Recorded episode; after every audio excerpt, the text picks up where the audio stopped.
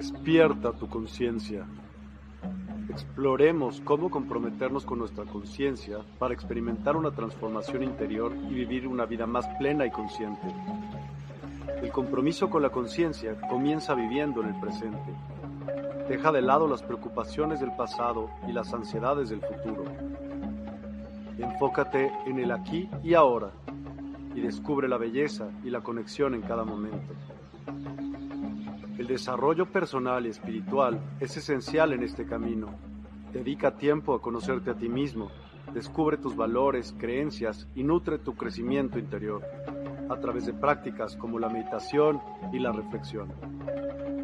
Despertarás tu conciencia y experimentarás una transformación profunda. El compromiso con la conciencia no se detiene en nosotros mismos, también implica conectarnos con nuestro entorno y con los demás. Cuidemos y respetemos a la naturaleza, establezcamos relaciones significativas, practiquemos la empatía y la compasión. Juntos podemos construir un mundo más consciente y equilibrado. Únete a nuestra comunidad en Despierta. Participa en nuestros programas en vivo, donde descubrirás enseñanzas inspiradoras, técnicas de meditación y conversaciones reveladoras. Síguenos en nuestras redes sociales para obtener contenido adicional y ser parte de nuestro movimiento de despertar de la conciencia. El compromiso con la conciencia es un viaje personal, pero juntos podemos construir una comunidad consciente y transformadora. Es hora de despertar tu conciencia y marcar la diferencia en tu vida y en el mundo. Despierta tu conciencia y únete a nosotros en este emocionante viaje de transformación.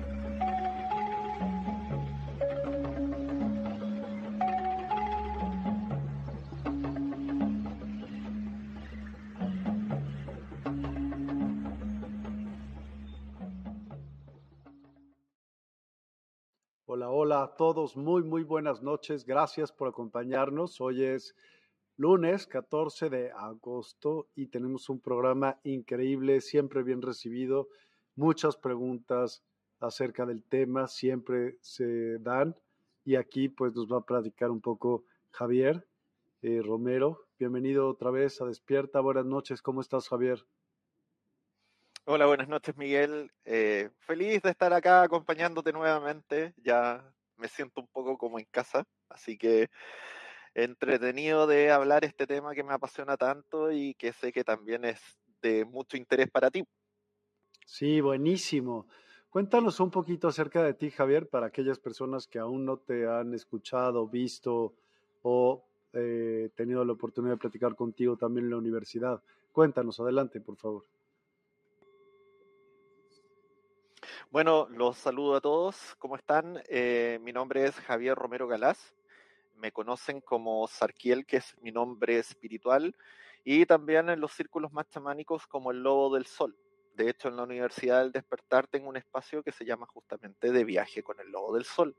Estoy transmitiendo desde Chile, vivo en la zona central, en una ciudad que se llama Quillota, de mi país, y soy terapeuta complementario hace alrededor ya de unos 12 años. Me especializo en muchas terapias energéticas, entre ellas canalización, lectura de registros acásticos, radiestesia, soy reikista y sobre todo soy ancestrólogo. Me encanta trabajar con los linajes familiares y desempeñarme como constelador familiar también. Esa es una de mis especialidades.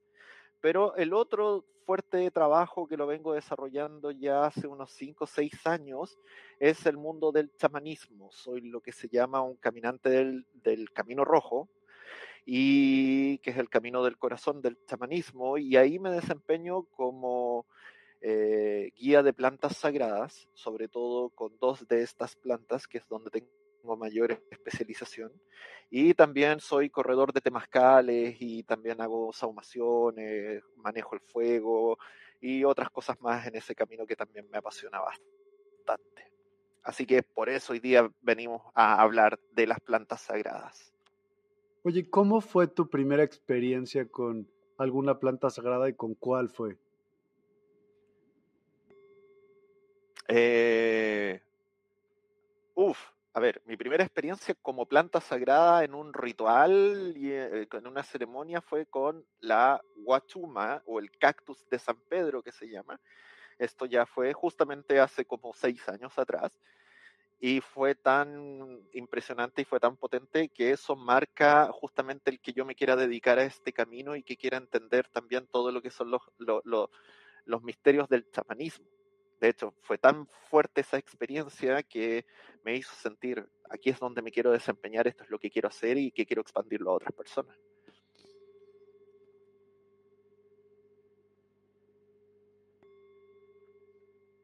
Ah, yo estaba hablando, perdón, estaba en mute. Eh, no se diga más y comencemos con, con esta exposición que nos traes y para conocer un poco más acerca de las plantas, lo que les preguntamos y les platicamos a todos, si tienen dudas, opiniones, eh, quieren comentar algo, participar, aportar, son bienvenidos. Por favor, háganlo, que de eso se trata. Para eso estamos en vivo, todos, ¿no? Sí, por favor, adelante con todos los comentarios. Hay harta gente conocida que ya estoy viendo conectada, así que aprovecho yo también de mandar un cariñoso saludo para cada uno de ustedes. Eh, y eso, pues, tratemos de, hacer esto lo más interactivo posible, eh, aparte de lo que yo tengo para contarles y que sé que tú también puedes complementarme muy bien, Miguel, porque también tienes un conocimiento acabado en este rubro. Em, no es la primera vez que conversamos de plantas sagradas, pero como estamos con una nueva etapa acá en Despierta y estamos viralizando mucho más contenido, siempre es bueno volver a las antiguas conversaciones, ¿no?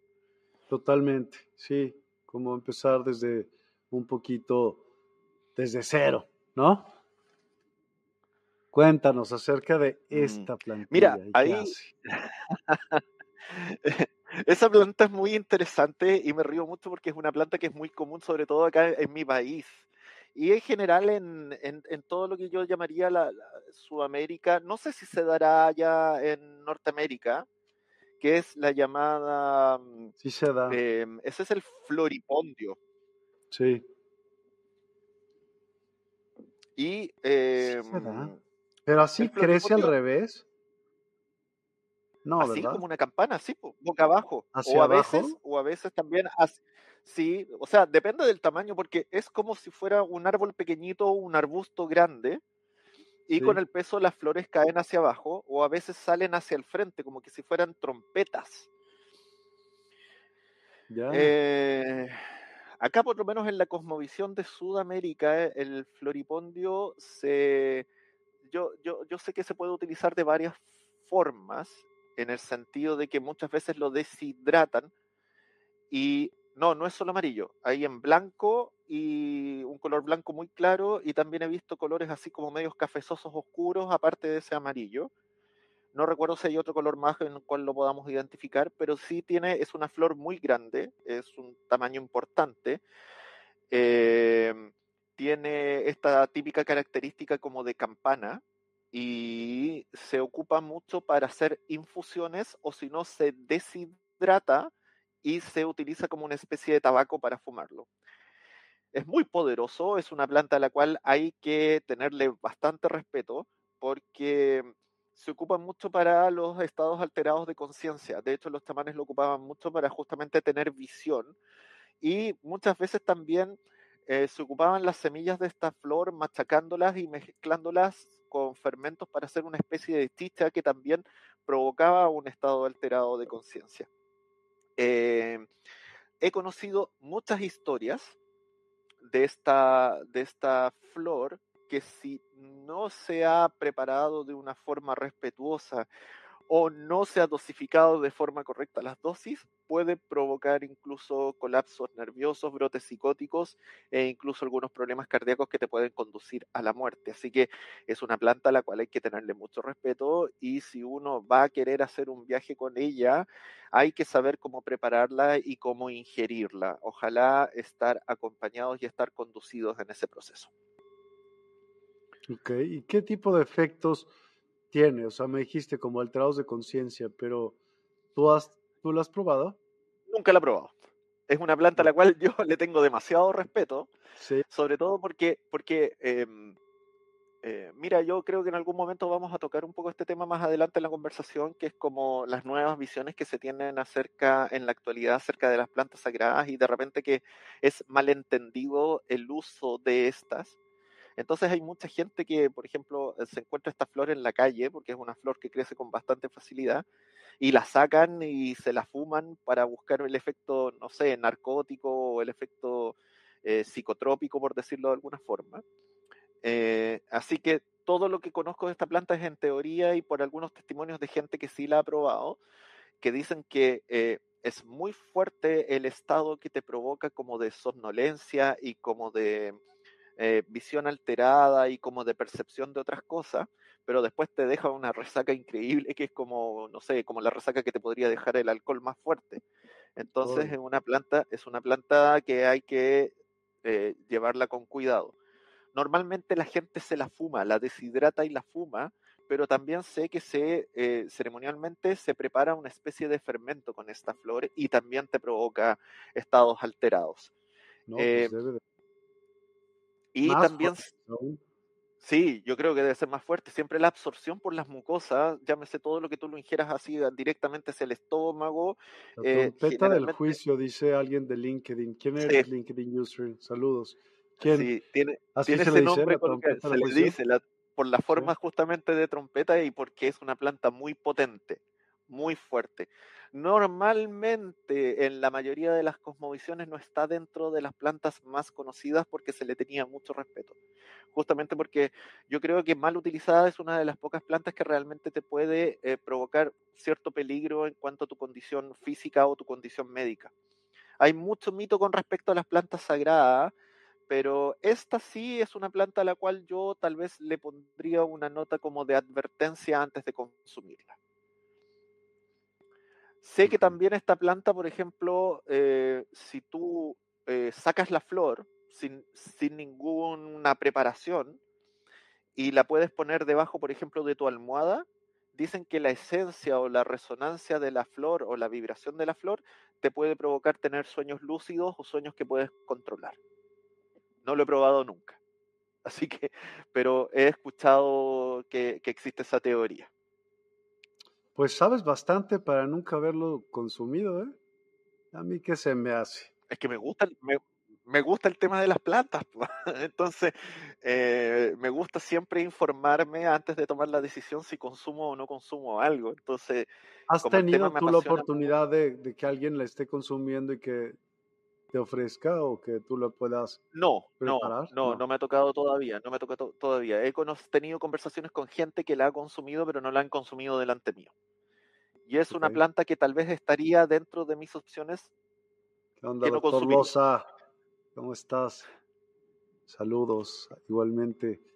¿Quién no ha experimentado con las plantas sagradas? No, quien no ha experimentado con las plantas sagradas no ha vivido. ¿Cómo estás? Sí, estoy de acuerdo. En alguna todos plantas. Teresa Porras, la flor es hermosa, pero hay que respetar porque es odio y no se debe jugar con eso. ¿Cómo que es odio? No entendí la idea de odio. Yo creo que un poco como las sensaciones. Huele de noche o geranio. No me digas que el huele de noche es eso. Mira, yo había escuchado el nombre geranio, pero no lo asociaba a esto. No sé si es lo mismo. Porque hay otras, hay otras, hay otras flores que son bastante parecidas que opio. tienen, tienen opio, opio. Ah, no, pero el opio, el opio no, ya vamos a hablar del opio. El opio no viene de acá, por si acaso. Eh, el opio viene de la amapola. bueno, eh, pues él vino a hablar de plantas sagradas porque le gusta el tema. Con todo respeto, Socia. Claudia Gutiérrez, buenas noches. Saludos. Buenas noches, y con, todo, y con todo respeto, eh, puedo contestar de que por algo también me desempeño como guía de plantas sagradas y trabajo con algunas. Entonces tengo una conexión importante con mucho espíritu y resonancia de las plantas. Por ende, también te puedo decir que las plantas no son el único camino para tener un despertar de conciencia o una ascensión de conciencia. Tú lo puedes lograr por distintas rutas. Entonces, el tema es qué es lo que te resuena y qué es lo que no dentro de tu libre albedrío. Sí. yo tampoco estoy consumiendo plantas todos los días ni digo que es el único camino, independiente que yo trabaje con ellas. También me he desarrollado en otros aspectos o en otras terapias o en otras cosas donde he logrado estados más o menos parecidos de conexión como el que se logra a través de las plantas. Entonces, entonces por eso me atrevo a hablar de las plantas sagradas, porque llevo muchos años trabajando con varias de ellas.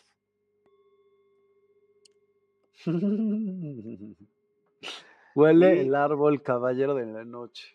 Huele el árbol caballero de noche. Huele como el árbol caballero de noche, dice. ¿Cómo? Ah, ¿cómo? Perdóname. Mm. No veía el Bueno, te estaba comentando, eh, te estaba comentando de que hay flores que son muy parecidas, que seguramente deben ser de la misma familia. Hay una que se conoce como el estramonio. Y el estramonio tiene una forma bastante parecida a lo que es el floripondio. Así que eh, por ahí puede ser de que haya algunas que se conozcan en otros lados, en otras latitudes con otros nombres y que pertenezcan como a las mismas familias y tengan efectos relativamente eh,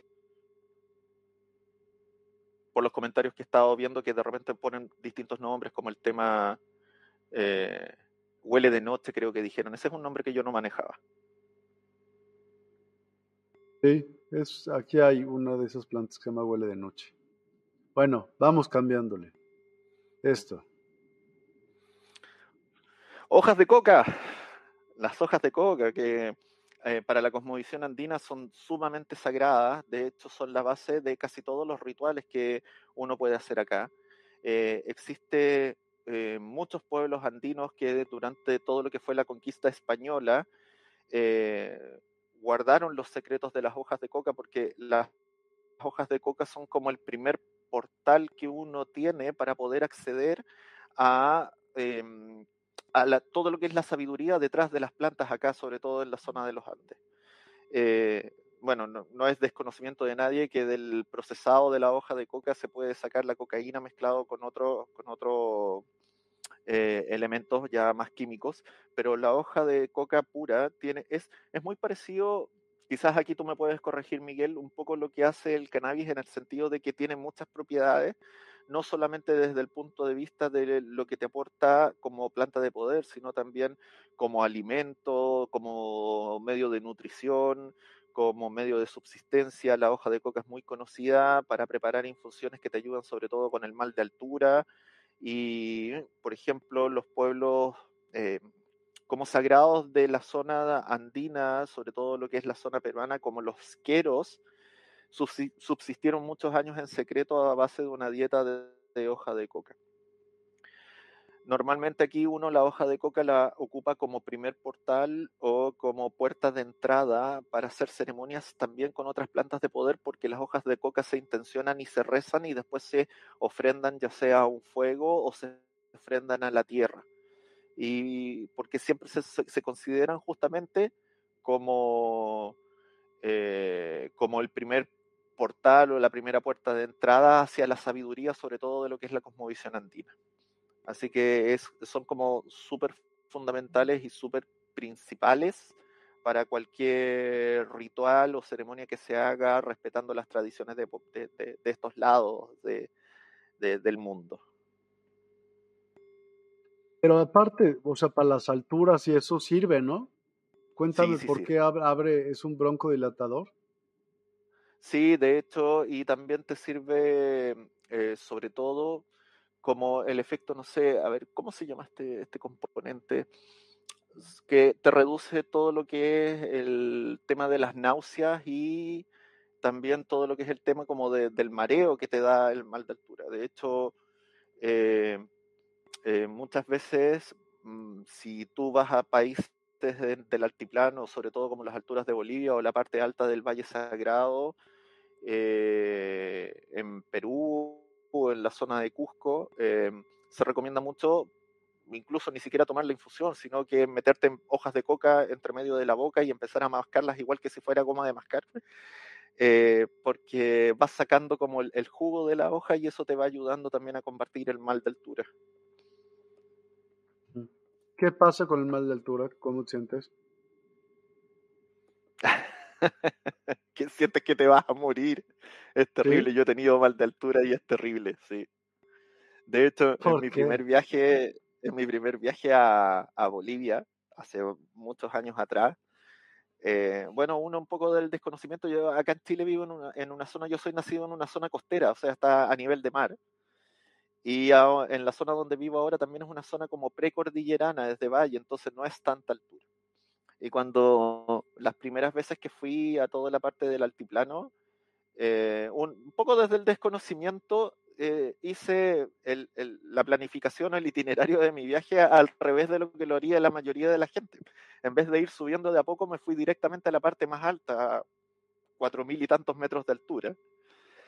Y claro, uno al principio siente, siente ciertas diferencias porque donde, donde tú más lo notas es que te agotas más, más rápido. Puedes caminar, no sé, eh, media milla, medio, medio kilómetro y sientes que el aire te pesa y que te cuesta más respirar y, y eso es como el, el, primer síntoma de que efectivamente estás en un lugar que tiene mucho menos oxígeno. Pero después, después me, me, acuerdo que en ese viaje andaba prácticamente mochileando, entonces andaba con un bolso grande, muy cargado, eh, justamente un día que no había mucha movilización en una localidad muy rural, entonces, no sé, caminamos por una carretera junto a la persona que me estaba acompañando unos dos kilómetros, no más que eso, y después no me pude levantar durante tres días, o sea, eh, sientes primero un dolor de cabeza horrible, sientes que la cabeza te va a estallar, es como que te subiera, estuvieras con la presión alta todo el rato, eh, náuseas y vómitos todo el tiempo, o sea, ni siquiera podía tomar agua porque tomaba agua y la devolvía y calambres en todo el cuerpo. Eh, en ese tiempo yo estaba muy bien físicamente, practicaba mucho deporte, eh, de hecho practicaba deporte a nivel competitivo acá en, en, la zona de mi región, incluso a nivel nacional. Entonces, físicamente yo estaba muy bien y justamente por eh, tener una buena cantidad de masa muscular, el ácido láctico me mató. Entonces los calambres que me dan eran horribles, horribles con el tema del mal de altura. Y bueno, entre las cosas que, que, me ayudaron a superarlo, aparte del acostumbramiento del cuerpo, fue justamente las infusiones de, y el té de coca, que hace un poco que también te vaya ayudando a bajar todos esos síntomas que en realidad eh, eh, no, no se lo deseo a nadie, es bien incómodo, es bien incómodo. Hay gente que le da más fuerte que a otra, a mí me dio demasiado fuerte, así que eh, fue una experiencia bastante desagradable, pero de, de, de, todas formas igual me ayudó porque después cuando seguí mi tour y pasé de Bolivia a Perú y todas esas zonas, ya como iba bajando, ya después prácticamente corría la maratón en 3.000 metros de altura, así que ya no había problema.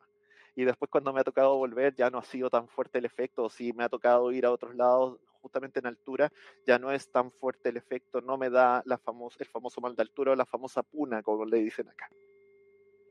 No, pues es que sí son un friego, 4000 metros es bastante. ¿Qué ha sido más alto que 4000 metros? No, yo creo que eso es lo más alto que he estado. Sí. ¿Y dónde era? Que fue toda la zona de Bolivia que se llama Copacabana, que es donde está el lago Titicaca, y está dos como complejos muy, muy famosos que son la Isla del Sol y la Isla de la Luna, que son centros ceremoniales muy importantes para, para los pueblos que, sobre todo los pueblos altiplanos, preincaicos. Entonces son como centros ceremoniales y centros turísticos muy conocidos. Y llegué directamente ahí, o sea, me, eh, viajé en avión al norte de Chile, después atravesé la frontera por tierra y después por tierra llegamos a, Bolivia en vez de pasar por Perú y llegamos a la zona más alta y después empezamos a bajar eh, por Bolivia y después pasar a, Perú al Valle Sagrado, haciendo como toda una ruta de, de los centros más arqueológicos o más conectivos del, del, pasado. Entonces, en realidad, en la visita que hice al, a la isla del Sol y a la isla de la Luna no la pude disfrutar tanto porque sentía que me moría. Así que. Hmm. Eh, Oye, ¿y alguna vez una deuda este, pendiente que... pasaron por algún campamento de estos cuates que están haciendo coca, evidentemente? ¿Sabes qué? No, nunca me, me, ha tocado, ni siquiera cuando he ido a lados que son como más selváticos, eh, nunca me ha tocado encontrar como estos laboratorios clandestinos o gente que está trabajando desde ahí. Se, tengo entendido que están demasiado internados en las zonas que son más selváticas o amazónicas justamente para que no los encuentren. Entonces, llegar a ellos debe ser sumamente difícil. Así que... Sí, no tan bueno. Eh, así que no, eh, eh, yo, creo que si no, tienes, si no tienes un contacto directo o alguien que te lleve a conocer esas zonas y más o menos resguardado y que no vayas a pasar peligro, debe ser difícil llegar. Claro, a mí no me ha tocado. Totalmente. Esta es la amapola. No, sí, porque delante estaban hablando del opio. Sí, pues aquí se saca el opio de la amapola. Eh, es una flor muy bonita y que crece en muchos lados. De hecho, eh, yo tenía amapola, fue, me, me, pasó algo muy curioso y por eso es que soy muy creyente también de todo lo que es la resonancia de la, y la energía. Porque yo, antes en la casa que vivía antiguamente tenía hecho un fuego de temazcal y ahí yo hacía ceremonias de temazcal. Y cuando no hacía ceremonias, quedaba la estructura armada dentro del patio del jardín de, la casa donde vivía. Y después de que efectivamente había sembrado el fuego y había hecho ya un par de ceremonias bien potentes y un par de retiros de plantas sagradas, solo yo ni siquiera planté, no sé de dónde cayeron las semillas, empezaron a crecer amapolas dentro del inipi que se llama, de la cabaña de vapor. Y tuve bastante tiempo. Y así como llegaron, solas después se fueron. Y sí, pues de la, de la flor de la amapola se saca el famoso opio, que sobre todo lo que fue la época, digamos, como del siglo XVII, siglo XVIII, fue como la gran perdición, sobre todo para las civilizaciones del Oriente, todo lo que fue China, porque es una sustancia que es muy adictiva. Eh, que te ayuda sobre todo para combatir temas de, que, de lo que son el insomnio, porque es como un narcótico o un relajante muy potente. Y también se ocupa, no sé, para combatir, por ejemplo, problemas estomacales o del estreñimiento, pero produce una alta adicción porque te puede dar estados que son súper extremos en el sentido que te pueden llevar desde la euforia hasta sueños lúcidos con tu cuerpo totalmente adormecido. No es que te vayas a comer no es que el opio, no es que te vayas a comer la amapola y te vaya a dar un efecto eh, directamente comiéndote la flor. Hay toda una preparación por detrás donde se saca un extracto que es del, de la amapola y donde se tiene que pasar por distintas condiciones para hacer justamente lo que es el opio. Pero yo supongo que si te comes una buena cantidad de flores de amapola, algo te pueden hacer. Nunca lo he intentado. No, nunca yo tampoco he oído que, qué efecto tendría una amapola. Pero de ahí también sacan morfina. Sí, justamente, justamente, por, por, por los grandes efectos anestésicos que, tiene y, narcotizante. Eh, es como un poco la hoja de coca, o sea, la hoja de coca por sí sola no te va a producir los efectos que te produce la cocaína. La amapola no creo que te vaya a producir por sí sola los efectos que te da el opio. Quizás sí sientas alguna sensación si te comes varias flores de amapola, no sé, de adormecimiento, de cosas así. No lo he intentado, estoy especulando. No tengo idea. Ah, ¿qué es esto? ¿Sabes lo que es? Sí, la liana. Eso es una liana. Es la famosa liana, el, famoso abrazo de la serpiente que se dice. Eh, esto es el capi. Y es la famosa liana que es una de las dos bases para preparar yagué o ayahuasca. Mucha gente no lo sabe, pero el ayahuasca no es algo que tú encuentres en la selva y que lo saques y que lo ingieras. El yagué es una preparación es una preparación en proporciones muy exactas justamente de esta liana que se llama capi, con un arbusto, una planta que se llama la chacruna. Por ahí te mandé una foto de la chacruna, no sé si, si podemos adelantar un poco, la podemos mostrar o si te estoy complicando. No, sí lo puedo hacer nada más mientras platica porque no quiero pues, enseñar todas, ves que está... Ah, bueno, claro, auto-spoilearnos. Eh, entonces, eh, en proporciones muy exactas, esa es la chacruna, justamente, muchas gracias Miguel. De la chacruna con esta famosa liana que se les hace varias cocciones juntas, se machaca la liana, se abre, se hace un preparado, se filtra, se vuelve a cocer, se vuelve a filtrar, hasta que logras hacer lo que es el yagué, que es esta infusión un poco viscosa de color café, que es el ayahuasca. Y bueno, y el ayahuasca es una de las plantas sagradas más famosas y más conocidas, sobre todo en la parte sur del continente. Es el pilar de muchos pueblos amazónicos y muchos pueblos también de la cosmovisión andina. Y hoy en día está muy de moda y muy en boga porque de todas partes del mundo, sobre todo, viajan hacia Perú y hacia la selva amazónica en busca justamente de experiencias con ayahuasca porque tienen eh, tiene el poder de llevarte a un, a un estado alterado de conciencia muy profundo, donde sobre todo te lleva a curar y a trabajar con muchas heridas y sombras que tal vez de otra forma no podrías llegar a trabajar con ellas. Eh, en conversaciones anteriores que hemos tenido nosotros, yo te he contado que desde la cosmovisión de los que hacemos este tipo de, de medicinas o este tipo de terapias, hablamos de, muy respetuosamente de los espíritus de las plantas. Entonces, muchas veces a las plantas las tratamos de abuelos o abuelas. Y el ayahuasca sería el espíritu de una abuela, una abuela algo severa, aunque porque te llevas directamente a hacerte cargo y a mirar la sombra, pero también que puede ser muy amorosa y muy cariñosa para acompañarte en ese proceso.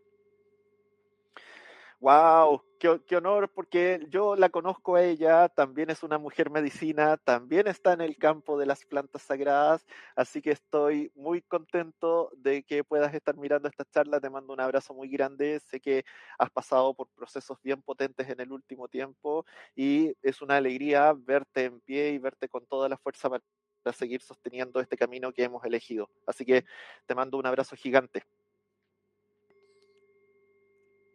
Saludos, sí. Qué bueno ver gente conocida, siempre me da gusto, siempre me da gusto ver gente conocida. Eh, no sé si quieres tú o la gente consultar algo más acerca de lo que hemos hablado ahora. Sí, dame, dímenos acerca, acerca de los efectos de, de la ayahuasca.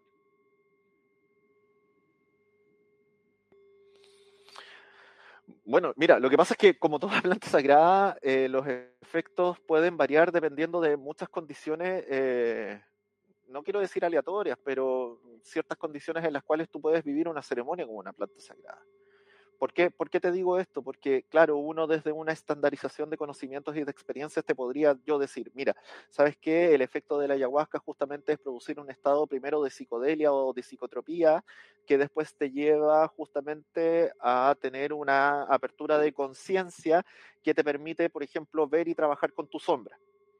Pero eso sería generalizar demasiado, hablar mucho desde el estereotipo, porque muchas veces se dice, como te comentaba recién, que el yagué es una planta que es muy severa y que es muy profunda, pero a veces también puede ser súper amorosa y súper cariñosa contigo. Y otras veces otras medicinas que son consideradas muy amorosas y quizás más superficiales, eh, como lo puede ser el mismo cactus de San Pedro o quizás los hongos Psilocibe cubensi, a veces te llevan a procesos que son súper oscuros y súper profundos también y que te hacen entrar en estados que son pero, sumamente potentes. Entonces va a depender mucho, eh, y, esto yo siempre lo recomiendo, eh, de quién guía la ceremonia, con quién haces la ceremonia, cómo es el resto de gente que está en ese momento haciendo la ceremonia contigo, cuál es el lugar físico donde tú estás eh, participando en una ceremonia o cuál ha sido tu preparación en los días previos a la ceremonia. Y cuando hablo de preparación, porque normalmente cuando uno va a enfrentar cualquier tipo de ceremonia con una planta sagrada, tiene que haber una preparación previa tanto del cuerpo físico como del cuerpo espiritual y el cuerpo energético. Porque si no, el golpe puede ser muy fuerte y pueden haber interacciones eh, que pueden ser no deseadas. Y desde la visión un poco de justamente la parte ceremonial o la parte ritualista, que es lo que yo me desempeño y yo más defiendo, es faltarle un poco el respeto también a la medicina si es que tú no te preparas adecuadamente para recibirla. Pero más bien es aflojar a fuerza, ¿no? A fuerza, aflojar. O sea, va a pasar. Es que sí. Resistirse es lo mira, que de es. todas maneras, es que de todas maneras, justamente, yo, yo creo que lo que te puede, lo que hace cualquier planta sagrada, y sobre todo si tú lo tomas en un contexto ceremonial, es bajar tu resistencia y es sobre todo eliminar un poco todo esto que es la percepción del ego. No es que te suprima el ego, pero te lo baja de tal forma que te quita un poco toda esa racionalidad excesiva que estamos teniendo en todo momento y sobre todo esta que a mí me gusta decir ilusión, aunque suene un poco cliché, pero de control que tenemos sobre nosotros mismos y sobre las cosas. Eh, en realidad es como que te ayuda a percibir desde un estado distinto donde se expande un poco lo que podríamos llamarlo lo sensorial o te demuestra que quizás de la forma que percibimos sensorialmente eh, en el día a día no necesariamente es, es, la real o es la correcta. Te, te, te, te mete en estados que te hacen dudar eh, realmente de, cómo tú percibes el mundo. Entonces, como tú dices, o sea, si vas a hacer una ceremonia, no puedes ir con resistencias o no puedes ir a resistirte, porque todo lo contrario, las ceremonias de plantas sagradas trabajan mucho desde el fluir y el dejarse llevar. Totalmente. Pregunta Alexander Pogini Millán. ¿Qué diferencia destacaría entre la ayahuasca y los hongos mágicos ¿Son similares? Mira, de los hongos mágicos te puedo hablar si quieres las dos horas, porque es con la planta que más trabajo. Yo no trabajo con la ayahuasca, la he probado como participante. Eh, entonces, eh, por lo menos en mi experiencia personal con la ayahuasca fue una experiencia profunda, pero yo llamaría que fue como muy al shock. Me llevó a un estado como de dolor o de herida muy potente, muy rápido, que, que, es como que eh, está bien, uno agradece el trabajo espiritual, pero fue demasiado brusco. En cambio, yo siento que los hongos mágicos, conducidos en un ambiente ceremonial, eh, tienen dos, dos, diferencias que son bastante eh, grandes. Yo siento que son mucho más amorosos en el proceso, que es una, una medicina que te lleva eh, de una forma como más acompañada incluso a estos estados profundos de conciencia. Creo que ambos pueden tener un mismo nivel de profundidad en cuanto a los procesos que tú quieres trabajar, pero la llegada a ese nivel de profundidad tú te sientes mucho más acompañado y también siento que el hongo es mucho más lúdico, te conecta con una energía que es como más de goce y disfrute. Eh, como de antes te decía que muchas medicinas eh, se les dice abuelos o abuelas, Tú sabes que el hongo psilocibe, sobre todo, es más conocido mundialmente gracias a la expansión que se hizo a través de María Sabina. Eh, María los llamaba los perfectiles, es como eh, mucho más eh, infantil, infantil en el sentido que es justamente de la ludicidad, te conectas de una forma en que estás como en comunión con el entorno, con la naturaleza que tienes a tu alrededor, te provoca mucha, mucha risa, mucho disfrute, te lleva muchos recuerdos, sobre todo de tu infancia, a tu capacidad eh, eh, de asombro, a recuperar eh, tus estados un poco justamente de eso, de, de poder eh, percibir todo como si fuera la primera vez siento yo que en ese sentido el ayahuasca es un poco más dura o un poco más severa o un poco más profunda, en cambio que el hongo es un poco más amoroso justamente en ese proceso. Pregunta aquí Quetzaliolo, ¿cuál sería la preparación que tú recomiendas? ¿Y qué personas sugieres tú que no deberían consumir la ayahuasca, por ejemplo? Mira, es una pregunta difícil difícil en cuanto a, mis convicciones personales. Yo siempre, y esto no solamente con la ayahuasca, yo en general con todas las plantas sagradas, recomiendo tratar de ir eh, lo más posible a la fuente.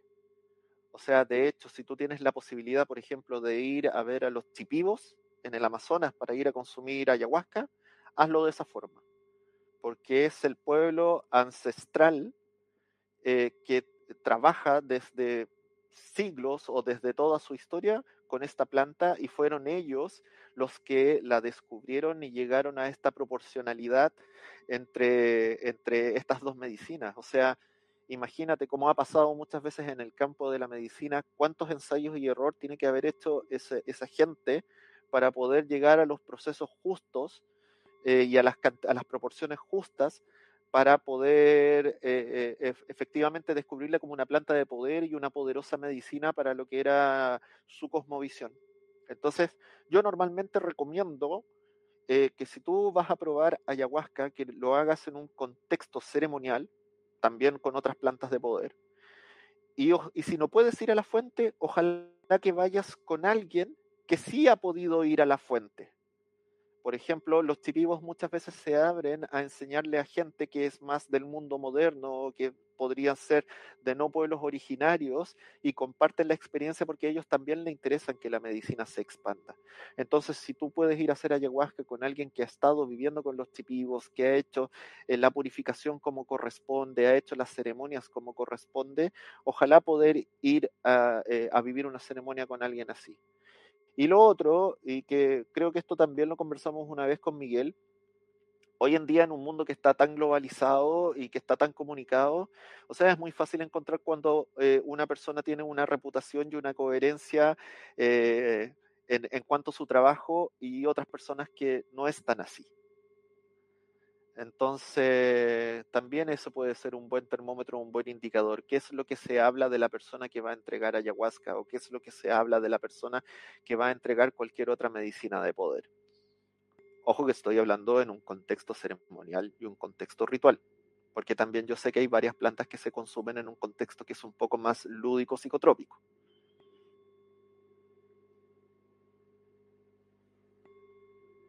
Completamente de acuerdo. Es una medicina de alto astral.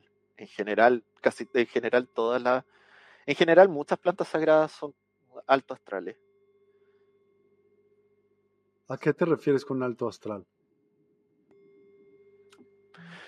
Bueno, es que aquí vamos a entrar, vamos a entrar a los sistemas de creencia que yo te digo que siempre trato de evitar un poco, pero va a depender del sistema de creencia de cada uno, de qué es lo que te está provocando, hacia dónde te está llevando la planta. Eh, efectivamente con qué te está conectando. Cuando tú, tú vives una experiencia ah, con una planta de poder, generalmente entras en comunión con distintas vibraciones o distintas energías que normalmente en tu cotidianidad tú no entras.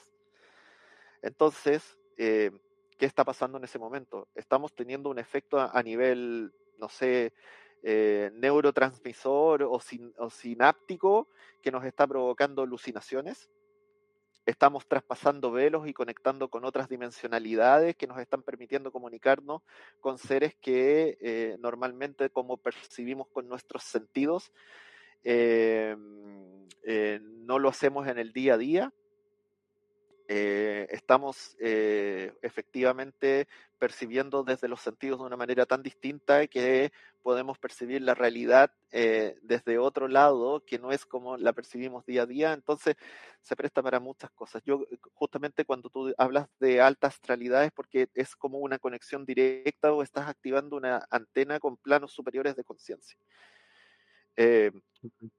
Yo no tengo ninguna vergüenza, por ejemplo, en, comentar o decir todo lo contrario, que por ejemplo en ceremonias eh, que yo he guiado, en ceremonias donde yo he participado, he podido conversar con seres que eh, normalmente no están ahí. O sea, yo he tenido conversaciones desde con árboles hasta con animales del bosque y hasta con entidades que se aparecen frente mío, que en, en el día a día, en la cotidianeidad, tú sabes que no están ahí, aquí en esta dimensión o en este plano.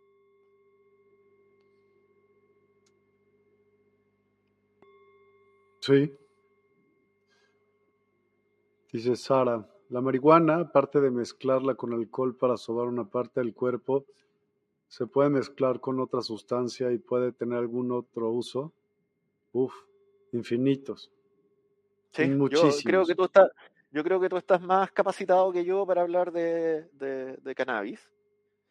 Eh, pero eh, antes de darte la palabra, yo solamente quiero hacer un pequeño comentario sobre eh, la marihuana por lo menos eh, para las ceremonias que yo conozco, que yo practico y en las cuales yo he participado, eh, la marihuana es una piedra angular y una piedra fundamental. También es considerada una planta de poder y una planta sagrada. De hecho, es una energía femenina y es una abuela que también nos sirve como portal entre el mundo terrenal y el mundo espiritual.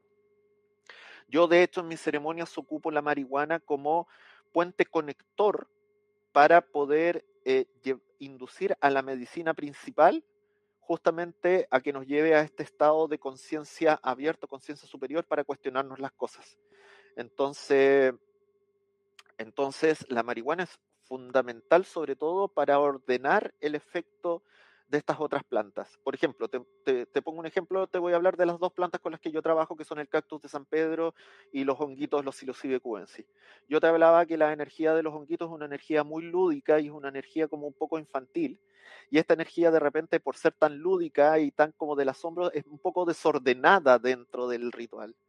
Entonces tú con la marihuana, que es una abuela que es muy amorosa, pero también es, muy eh, sabia, pesca a estos niñitos, los ordena un poco, les dice, ok, vinimos a jugar, pero también venimos a trabajar, así que hagamos el trabajo de una forma entretenida, de una forma amorosa, de una forma lúdica, pero trabajemos con las personas porque ellas vienen a sanar.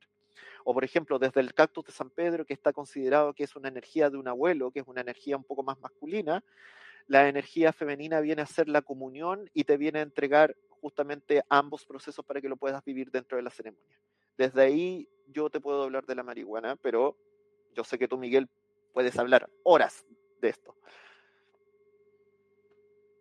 Horas, pero el programa no es de, de, cannabis el día de hoy, pero mira, te podría decir que, pues depende qué efecto quieres buscar, sí, se puede, para, por ejemplo, para el dolor, pues es que cómo si la puedes mezclar, claro, la puedes mezclar con un sinfín de cosas. Discúlpame.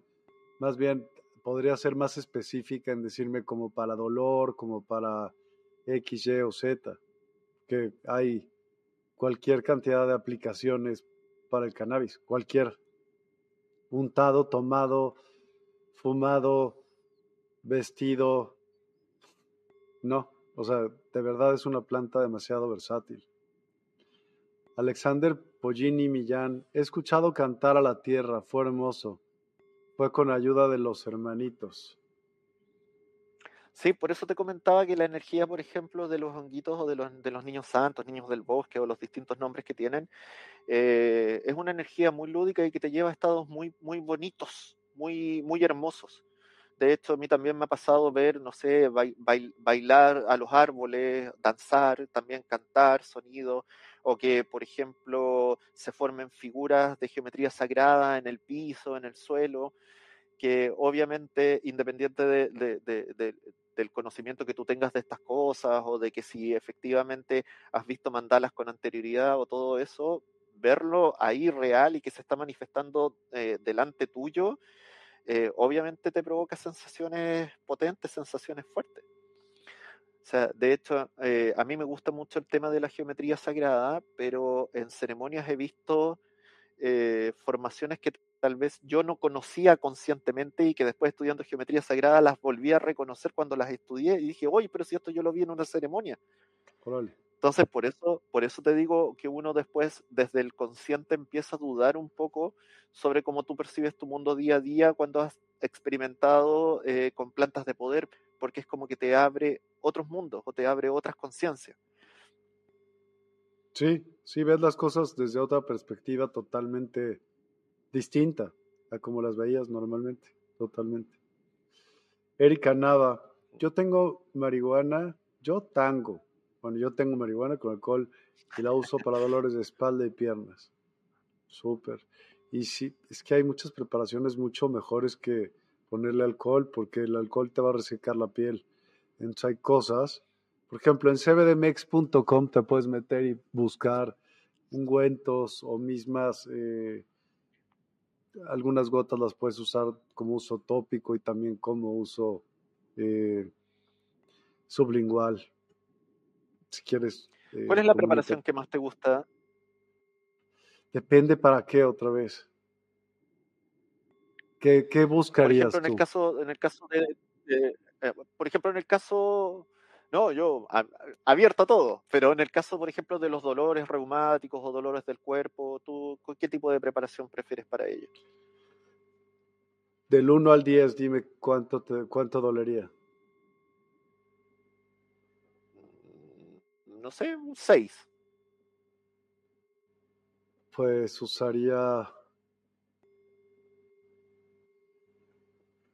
gotas en una dosis pequeña con algún tipo de ungüento con lo que se pueda de espectro completo, si no es de espectro completo, entonces con una con una carga de interesante miligramaje de, de CBD y de muchas otras flores y plantas y aceites esenciales, porque pues no es nada más que mm. leches esto ya, ¿no? Sino el chiste es hacer unas mezclas bien hechas para que en realidad te funcione. Y muchos de esos ungüentos sirven para un frío de cosas. Quemaduras, piquetes de moscos, cortadas, porque el cannabis tiene esa buena, súper, súper buena em, propiedad.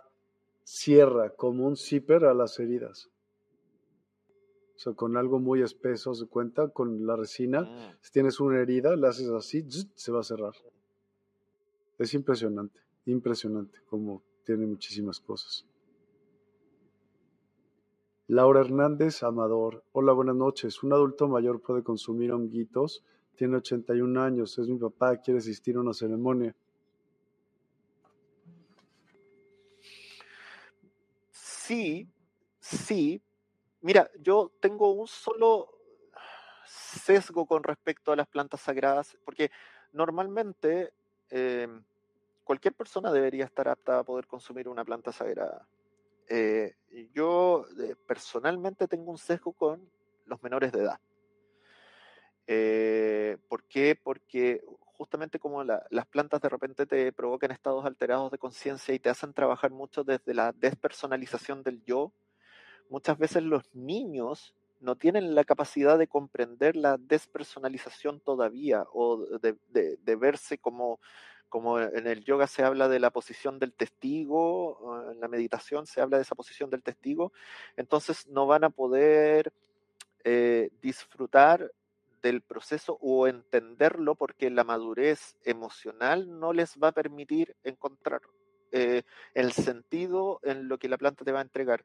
Pero una persona mayor que todavía tiene eh, su raciocinio en buen estado, que quizás puede tener algunos problemas médicos, pero que no son de gravedad, no debería tener ningún problema al consumir una planta sagrada em, eh, bien, ¿cómo se llama? bien asistido, bien sostenido y también bien orientado justamente a vivir eh, la experiencia. Eh, por ejemplo, si algunas plantas sagradas o la mayoría de ellas, como tienen sustancias que son psicotrópicas, hay que tener cuidado, por ejemplo, si hay personas que están con tratamientos antidepresivos o tratamientos de estabilización del ánimo y que estén con medicación permanente desde ahí, ya sea eh, clonazepam, fluoxetina, eh, eh, no sé, risperidona, litio o ese tipo de, medicinas, sí hay que hacer una desintoxicación previa porque se puede producir una exacerbación justamente de lo de la experiencia que te podría llevar a tener algún problema de salud, sobre todo mental. O todo lo contrario, se podría anular eh, el efecto y que no le pase nada y no es la idea, porque la idea es que la, ceremonia sea un hito, sea algo muy revelador que sirva justamente para vivir un proceso. Entonces, si tu padre a sus 81 años está relativamente sano y no está teniendo ninguno de estos problemas que te mencioné, bien asistido, en un buen lugar que te dé confianza, llévalo. Yo en algunas ceremonias he tenido eh, personas de, de la cuarta edad que se le llama ya, y no ha habido ningún problema. ¿Cuarta edad?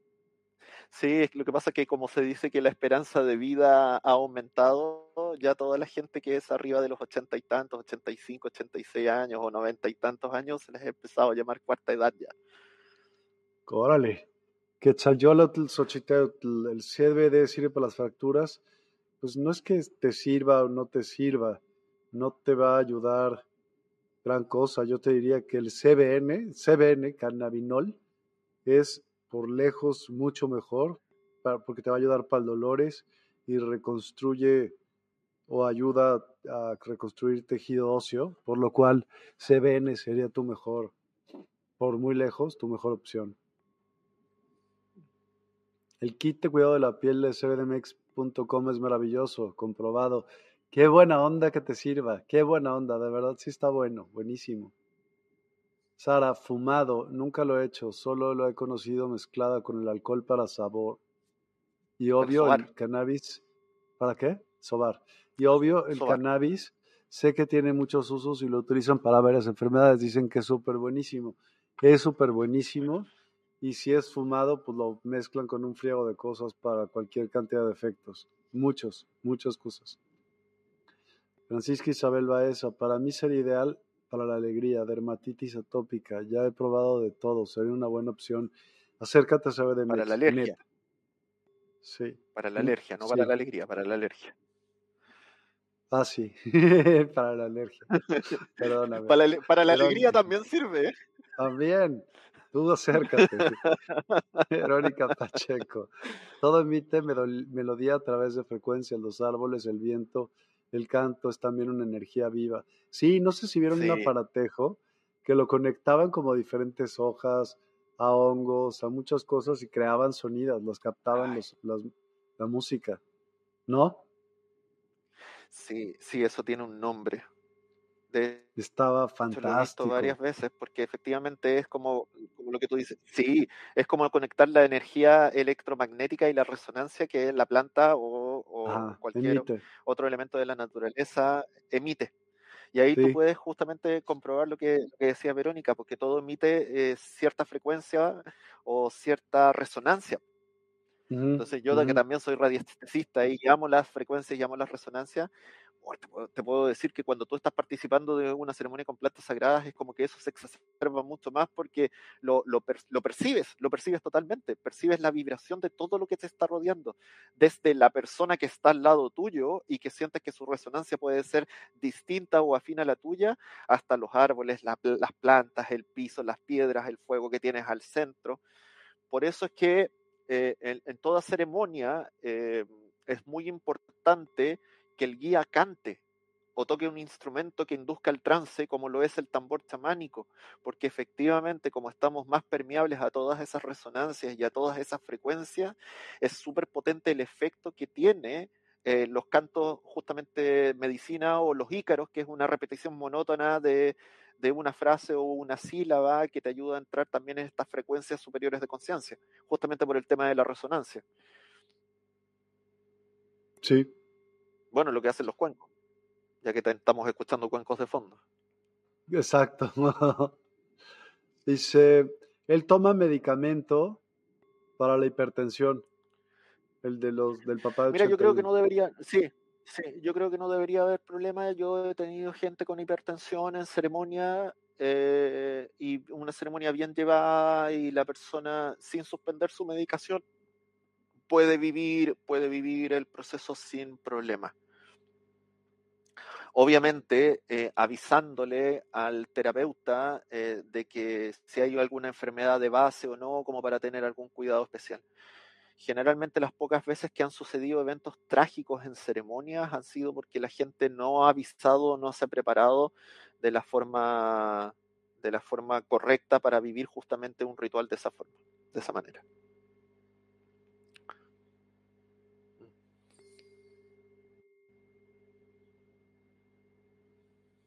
Ay, John Mute, que te digo que estos son tus predilectos. Estamos hablando de, los cubensis. Sí, o sea, lo que pasa es que es la planta que yo más trabajo actualmente. Esos son justamente los famosos niños santos, los honguitos y los cubensis. Hay muchas cepas distintas, muchas formas distintas, pero la base como el más tradicional es este. Tengo entendido que en algunas partes también se le conoce como el cucumelo. Eh, y yo la verdad es que justamente si volvemos a hablar del tema de la resonancia, es una medicina con la que resoné mucho porque me gustó mucho justamente esa mezcla entre ludicidad y profundidad que tiene esta, esta, este, esta plantita de poder. Si bien es cierto que son hongos y son del reino fungi, no son plantas, pero entiéndase igual planta de poder o planta sagrada. Eh, amo el psilocibe cubensis porque siento que eh, es muy respetuoso con tu decisión de qué tan profundo llegas en tus propios procesos y te sientes acompañado todo el rato de una manera muy bonita. O sea, eh, muchas veces las plantas en general te despiertan sentimientos de, sobre todo, de lo que podríamos tal vez llamar amor incondicional. O sea, vives unos estados de, eh, de amor hacia ti que tal vez en tu cotidianeidad no vives o no estás acostumbrado a experimentar y también eso se extrapola o se extiende a todo lo que te rodea. De hecho, eh, justamente la, la, mayoría de las ceremonias se hacen en grupos y en grupos de gente que tal vez con anterioridad no se conocen, porque es tanto la resonancia de amor que te provoca la planta que tú encuentras una afinidad muy grande con toda la gente que está participando contigo ahí en ese momento y te vas dando cuenta como muchas veces las historias se cruzan o como muchas veces las respuestas a tus conflictos las puedes sacar de las historias que te van comentando otras personas y te vas dando cuenta que no estás tan solo en el mundo y que lo que te pasa a ti no solamente te pasa a ti, sino que le pasa a otros y te puedes ir retroalimentando de esas herramientas que algunas personas han conseguido o de lo que a ti te puede faltar justamente de, de las historias en común que se van contando y que tú vas entendiendo desde una mirada distinta justamente de ese amor que te va entregando la planta. Y volviendo al principio, me gustan los honguitos psilocibe porque siento que son uno de los que te ayudan a expandir más el corazón y más la sensación de amorosidad. Pero si tienen que ir a trabajar profundo, te van a llevar a trabajar profundo igual. ¿Tú has hecho ceremonia de, de, Miguel? No una ceremonia como tal, una ceremonia no. Ya. Pero sí he tenido la oportunidad de comer y de Mira, experimentar yo, su proceso. sí, bueno, tú ya conoces un poco cómo es mi visión de las cosas, eh, así que aquí no te voy a contar nada nuevo. Yo no condeno la experimentación, la autoexperimentación con ciertas sustancias, o de repente que tú te des el espacio eh, para la ludicidad eh, con ciertas sustancias, siempre que lo hagas de una forma responsable. Em, ¿A qué me refiero? Que si tú quieres probar, por ejemplo, honguitos en la intimidad de tu hogar y para vivir la experiencia por primera vez, o sea, yo generalmente siempre recomiendo que la planta de poder trates de probarla primero en un ambiente ritualista, un ambiente ceremonial, pero si no tienes eh, la posibilidad, porque no tienes los medios para viajar a un lugar donde hagan ceremonias o en el lugar donde vives no hay nadie que se dedique a esta planta o es difícil conseguirla y te la puedes conseguir un poco como desde el contrabando, desde el autocultivo y quieres vivir una experiencia eh, hazlo, porque la planta igual te deja algo. Siempre te va a dejar una diferencia o un hito. Yo lo único que aconsejo en ese sentido, que si lo vas a hacer por tus propios medios, ojalá que estés en un ambiente tranquilo, en un ambiente cómodo, donde nadie te vaya a molestar por el tiempo que te vaya a durar la experiencia, que tengas un lugar donde te puedas recostar, ojalá que tengas una música tranquila a tu alrededor, que tengas acceso a agua, acceso a baño eh, y acceso a ciertas comodidades para poder disfrutar de la experiencia por completo y tener una pequeña preparación previa, eh, por ejemplo, no sé, pues, no, no haber comido muy pesado el día que quieras probar los honguitos porque te pueden pasar varias cosas, te pueden pasar desde que devuelvas eh, todo lo que, has, eh, lo que has comido en el día y tu experiencia sea, sea bastante incómoda porque te vas a ir en procesos de purga pero tremendamente grandes, o que por la cantidad de comida que tienes en el estómago en realidad no te haga el efecto que tú estás buscando en la sustancia porque se absorbe junto con otras cosas y, y se pierde un poco el efecto. Entonces, o sea, ¿te, puedes, ¿te puede dar diarrea a poco con estos? No sabía. Sí, Sí, de hecho, sobre todo yo he visto en ceremonias de ayahuasca gente que se ha hecho encima. Y es como parte de. Normalmente con otras plantas sagradas yo he visto a la gente devuelve, vomita, regurgita. No es lo normal. En general, la mayoría de la gente aguanta bien la planta y si bien de repente puede tener sensaciones de náusea o de cosas así, eh, no, no, no las devuelven. Pero sí se pueden dar esos procesos de justamente de purga y también es parte de la ceremonia. Es porque quizás la persona ya está con temas tan grandes que no tiene otra forma como de soltarlos que no sea a través, no sé, pues de, de los esfínteres o de, del vómito. Y eso también se acompaña, se sostiene, se ayuda, se limpia. Em, y no necesariamente con plantas sagradas también. También lo he visto, por ejemplo, en, una, en las medicinas como el temazcal, en las, en las casas de vapor, también gente que se descompone y que pierde el control de los esfínteres. Y es parte del proceso también porque se, se, se siente como, como, un proceso de limpieza, de limpieza profunda del, del, del, ser, del ser físico y el ser mental espiritual. Pues sí. Erika Nava, Miguel, ¿tú has tomado ayahuasca y qué sentiste si lo has tomado? Sí, sí he tomado ayahuasca. Y la verdad, te voy a ser sincero, yo tuve una sensación muy, muy light, como si un poquito así como de mareo. Eh, también debo de comentar que pues llevaba mucho tiempo meditando y al tomármelo también estaba meditando, ¿no? Y oyendo música y todo, pero pues no, la verdad es que me dieron dos tomas. Yo dije, mira, y otra más. Dije, no. O sea, si ya no pegó en dos, no quiero saber lo que se va a sentir tres, ¿no? Porque evidentemente sí oía a mi alrededor a muchas personas que estaban también ahí como que pues unas gritaban y otras se revolcaban y otras lloraban y dije, mira, a ver, este es con una. Ahora no quiero verlo dos y tres a ver qué va a pasar. Así que dije, si ya sentí esto con dos, yo me quedo con dos, ya. ¿No? O sea, ya, ¿para qué buscarle? ¿Para qué buscar a fuerza el sentir lo que ellos estaban sintiendo? A lo mejor yo tenía que sentir lo que yo sentí ya. O sea, fue bastante X, digamos.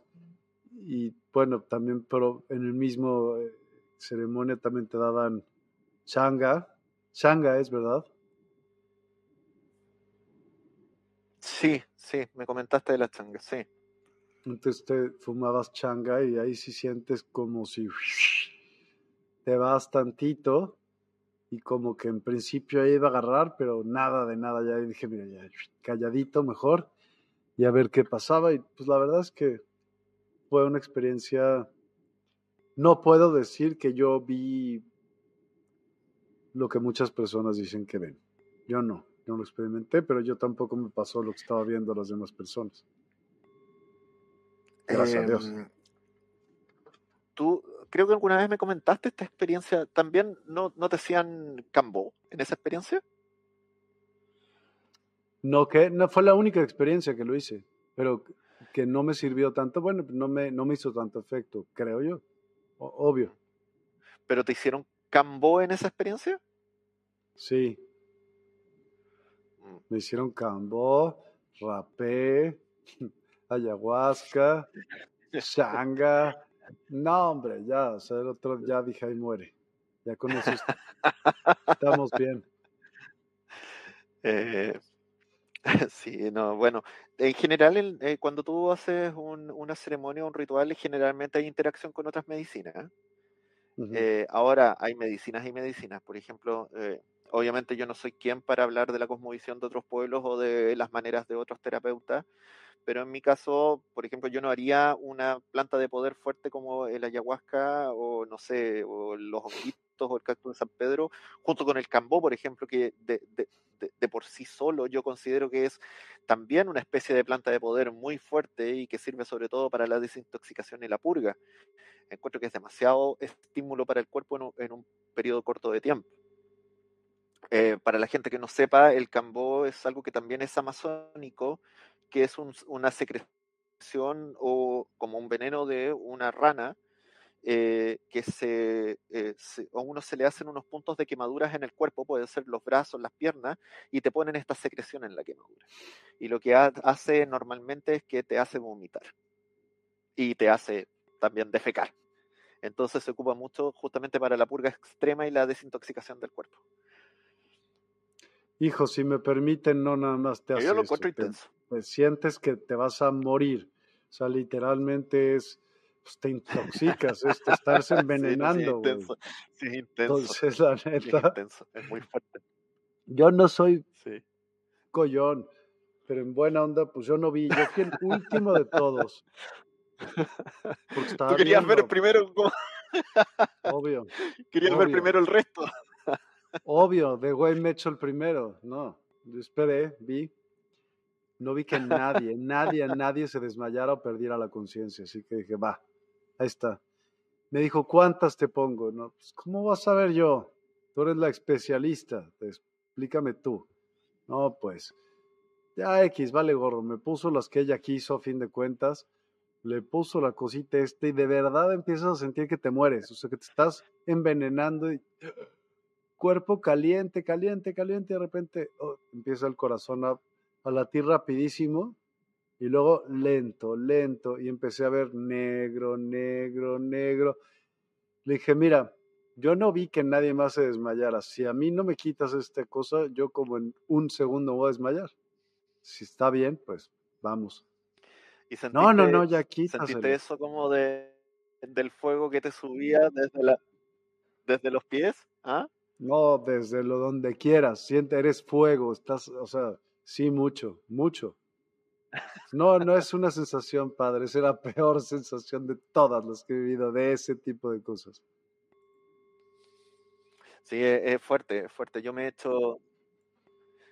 Yo me he hecho 15 puntos de Cambó y no. es una experiencia bien potente, bien fuerte. No, y pues de milagro estás vivo. ¿Cuánto pesas? No es que no la recomiende, la recomiendo, pero. 15 puntos. Pues.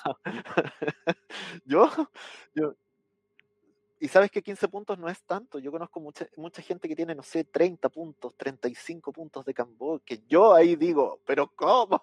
¿Cómo hiciste eso? No manches. Pero es que en realidad. a mí me pusieron 5 y, estaba chillando. 15, ya olvídalo. no, sí, sí, es fuerte, es fuerte. Hubiera colgado los tenis seguro. Pero, pero.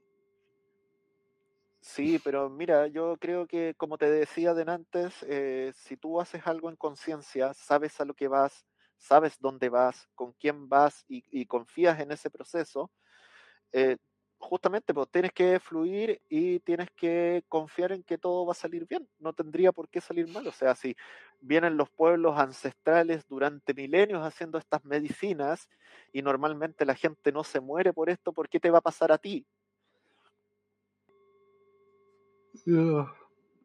Hazlo, todo todo lo que hagas, averigua primero el riesgo, eh, los efectos secundarios. Infórmate bien, ese es el chiste. De todo lo que vayas a hacer, infórmate bien.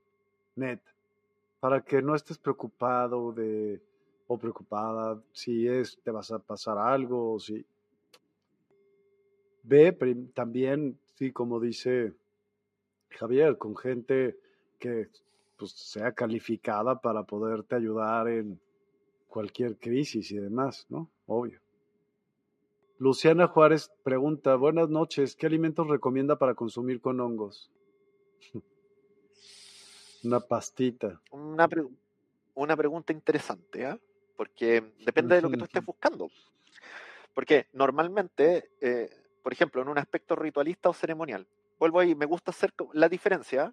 Eh, un aspecto ritualista ceremonial, normalmente la gente cuando va a consumir una planta sagrada se le pide que lleguen ayunas y que no haya ninguna interacción con un alimento de por medio. Y de hecho hay momentos en que cuando tú consumes hongos psilocibe, de hecho hasta suspendes por una cantidad de tiempo, normalmente es una hora, una hora y media, hasta el consumo de agua. ¿Para qué? Para que se produzca la correcta absorción y la transformación del compuesto que es la psilocibina a través del hígado y se y se convierta en, el compuesto alternativo que hoy se me escapó el nombre, es, también es parecido a psilocibina, es eh, bueno, ya me acordaré que se hace la sintetización y eso es lo que te provoca el efecto eh, a nivel neurotransmisor. Pero pero, pero, pero, de repente si tú quieres vivir una experiencia como más profunda o más lúdica, hay ciertas interacciones que tú puedes hacer que te pueden ayudar a conectar desde esos lados. Por ejemplo, eh, si tú consumes, hay una técnica que se llama Lemon Tech, que si tú consumes con cítricos, por ejemplo, los hongos con jugo de limón o con jugo de naranja, te pueden producir una potenciación del efecto de la medicina eh, y el intervalo de tiempo de la duración de la experiencia se acorta un poco.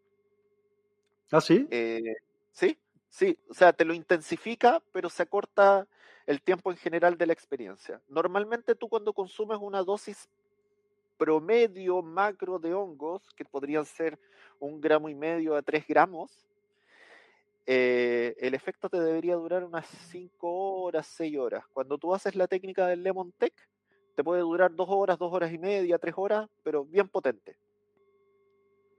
Ok. bueno, para saberlo. Eh, eh, yo en, mis eh, indagaciones, porque obviamente antes de trabajar con una, con una planta, siempre hago el ensayo de error conmigo primero y como que me gusta ser bien, bien estudioso en ese sentido. Eh, eh, y gracias a la ayuda de, de, mi expareja que trabajaba conmigo en, en ese tiempo, me di cuenta que no, no, no, sé si también allá por tus tierras se conoce la fruta con el mismo nombre. ¿Las granadas? ¿Conoces las granadas? Sí, claro, claro, por supuesto. Ya. La granada, si tú la consumes con hongos, te produce justamente una potenciación del efecto, pero no te reduce el tiempo de, de la experiencia.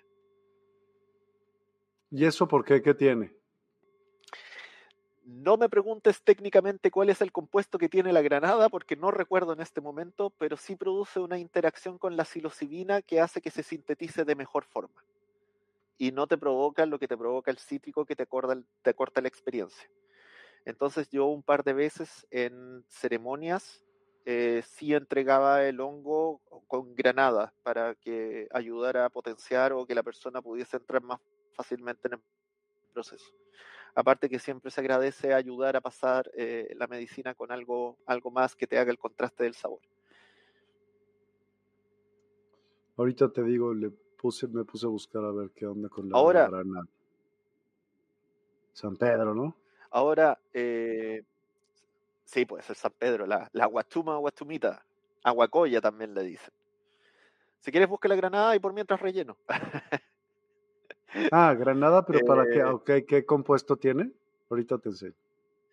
No, sí, pues no sé, no me acuerdo en este momento cómo se llamaba el compuesto, pero, pero sí descubrí esa interacción y, y la he utilizado en ceremonias o en ritual, porque te ayuda un poco como a asegurar a que la persona independiente de las resistencias o independiente de repente de, de, de, del miedo con el que llegan a vivir estas experiencias, sobre todo por primera vez, para que ayude un poco a relajar y a, a pasar y a potenciar un poco el efecto de lo que se, se busca o se vive. Porque igual es, es, es, no sé si decir triste, pero igual es un poco frustrante que te animes y tomes la decisión de ir a vivir una experiencia como es una ceremonia de planta de poder y que no te pase absolutamente nada. Fue un poco decepcionante, debo de aceptarlo, pero con el Cambo dije, no hay pedo. O sea, entiéndeme que en ese dije, güey, sentí la luz. O sea, de repente dije, no, esto es, qué idiota soy, ¿para qué hice esto?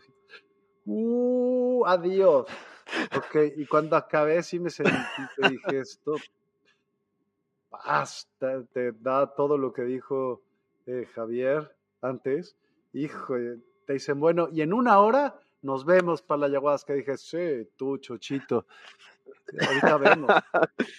Si me siento así, es que... ni, de, ni a la esquina. Pero, se, pero te pasó eso de que se te cortó el efecto de repente de un momento a otro y ya después estabas, entre comillas, normal.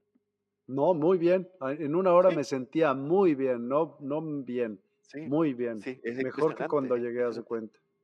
Sí. sí. es impresionante porque, por ejemplo, en mi caso, cuando las dos veces que yo hice Cambo, eh, fue muy intenso, muy poderoso, muy incómodo, pero me duró 25 minutos y de repente se cortó y la sensación posterior que te queda, justamente como dices tú, es muy positiva, es muy, te sientes muy bien.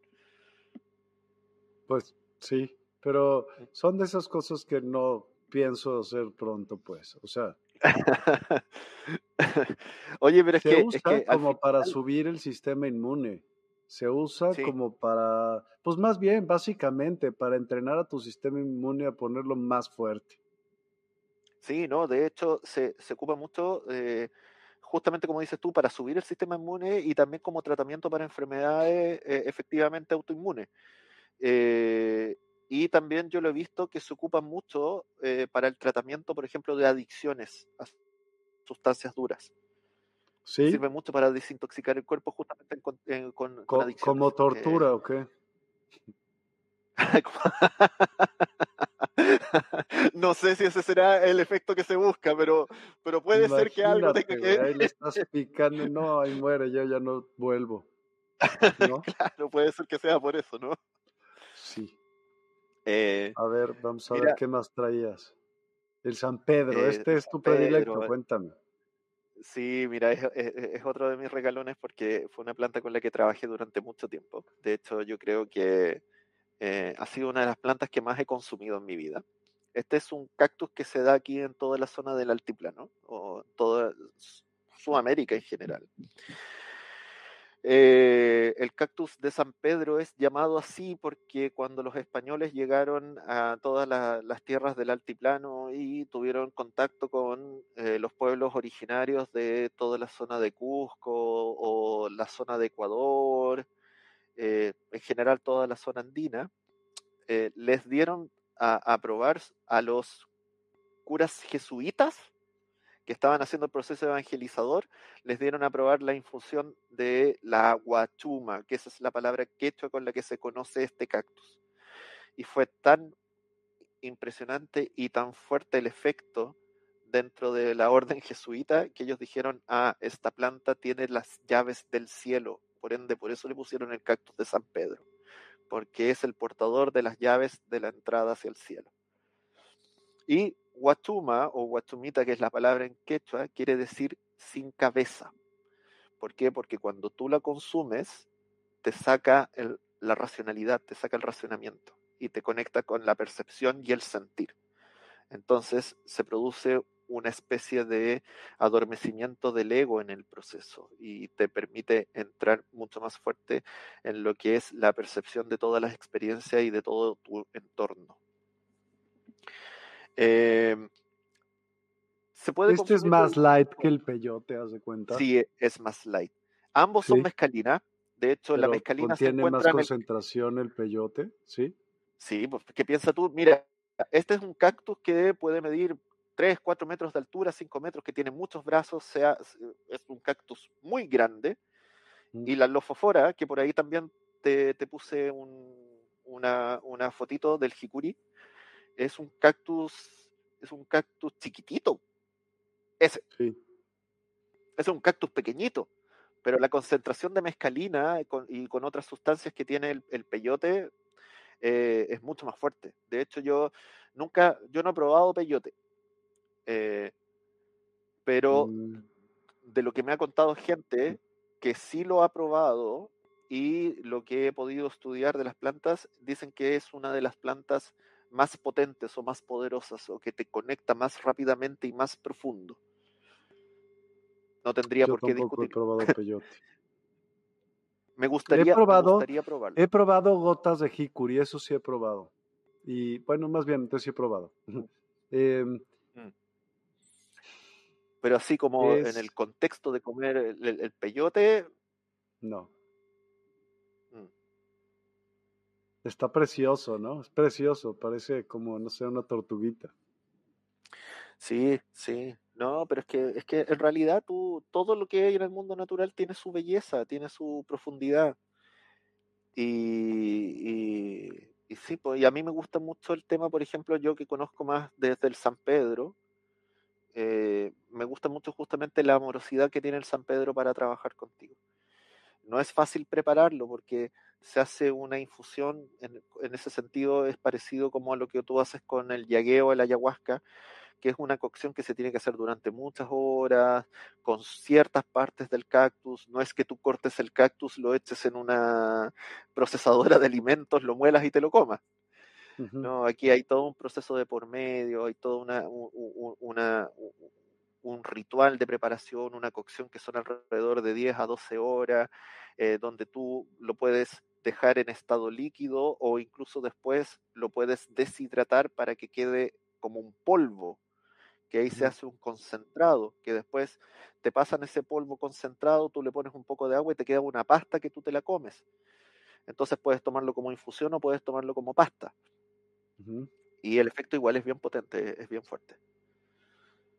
Como te digo, del jicuri no estoy ¿Cuál es la diferencia, por ejemplo, entre mezcalina de tú no has probado eh, jicuri, pero aparte del San Pedro has probado otros? Es que la mezcalina solamente tengo entendido que está presente en el cactus de San Pedro y en el peyote. No lo encuentras en otro, no lo encuentras en otro, por lo menos en esas concentraciones no los encuentras en otras plantas o en otras cosas. Quizás puedan haber otros cactus que tengan algo de principio de mezcalina, pero no en la concentración que tiene el cactus de San Pedro y menos en la que tiene eh, la lofofora o el jicuri. ¿Y por qué no hacen algún alcohol con ello? Porque, por ejemplo, con, hacen mezcal con un agave, y sí, tiene mezcalina el mezcal. Ahora, ¿por qué no harán alguna bebida de estas? Estaría buenísimo. Ahora, el agave, el, agave sería, el agave eh, es una, ay, ¿cómo se llama el orden de las plantas que también son de Cactácea. Eh, ¿Pero es una cactácea también el agave? Claro. Sí, pues, entonces, claro, pues debe tener, hay ciertas, como pertenecen a las mismas familias, obviamente deben tener ciertos rastros de mezcalina, pero seguramente no está en la proporción que tiene el cactus de San Pedro o que tiene el peyote, porque ahí debe estar la gracia, en la cantidad de, de mezcalina que tiene cada uno de ellos.